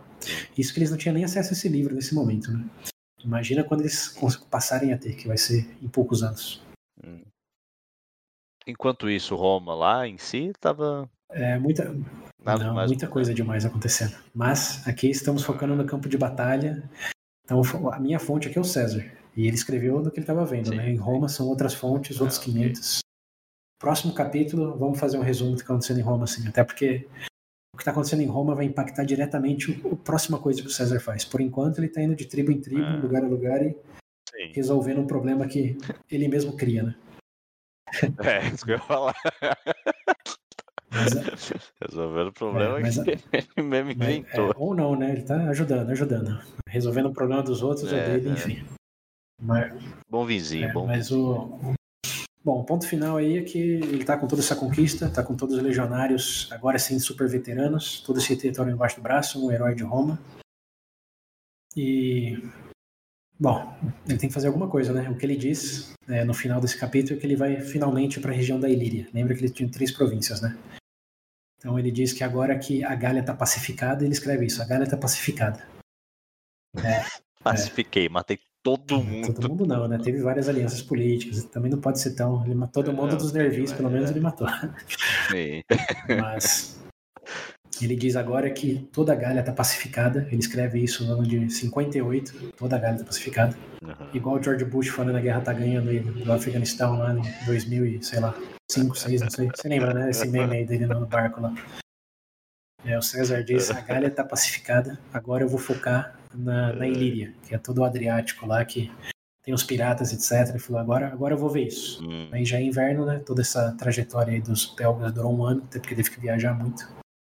E tem outros detalhes aqui que eu não dei de outras tribos aí que tentaram. Tem muito detalhe no livro, não dá para relatar parágrafo a parágrafo, né? Mas é, tem, tem várias tribos aí que é, não se renderam no primeiro momento, mas assim que Roma construiu uma fortaleza, eles se renderam. que eles não, não tinham é, hum. noção do poderio é, militar de Roma, como que era possível construir uma torre de defesa em um dia. E quando eles viram isso, alguns até diziam: está claro que os deuses estão com vocês, nos rendemos. Só porque eles tinham construído uma torre de defesa.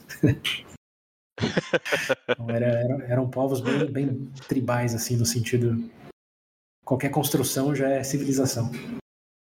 Então é engraçado esses relatos aí de como várias dessas tribos aí das 300 que o César disse que estão pacificadas é, foram se rendendo ao longo do caminho. E lógico que o César também usou muita estratégia de dividir e conquistar, né? Isso, na verdade, algumas fontes dizem que é uma coisa desse momento aí, de que a frase dividir e conquistar vem do César fazendo isso na Gália, porque ele não enfrentou toda a região ao mesmo tempo, né? Teve os helvéticos, os helvécios, depois Teve lá os que se aliaram com os germânicos, depois teve esses belgas que se dividiram entre eles mesmos depois. Depois tem esses outros aí do noroeste do Canal da Mancha lá, enfim. É toda uma região que o César dividiu e conquistou. Então, realmente foi isso. E é daí que, que dizem que vem a frase. Isso não é pegadinha do malandro, não. É o que as fontes dizem. Mas confiram, né? Sigam as boas práticas, confiram. Né? E bem, agora sim, acho que já tá bom para terminar o episódio.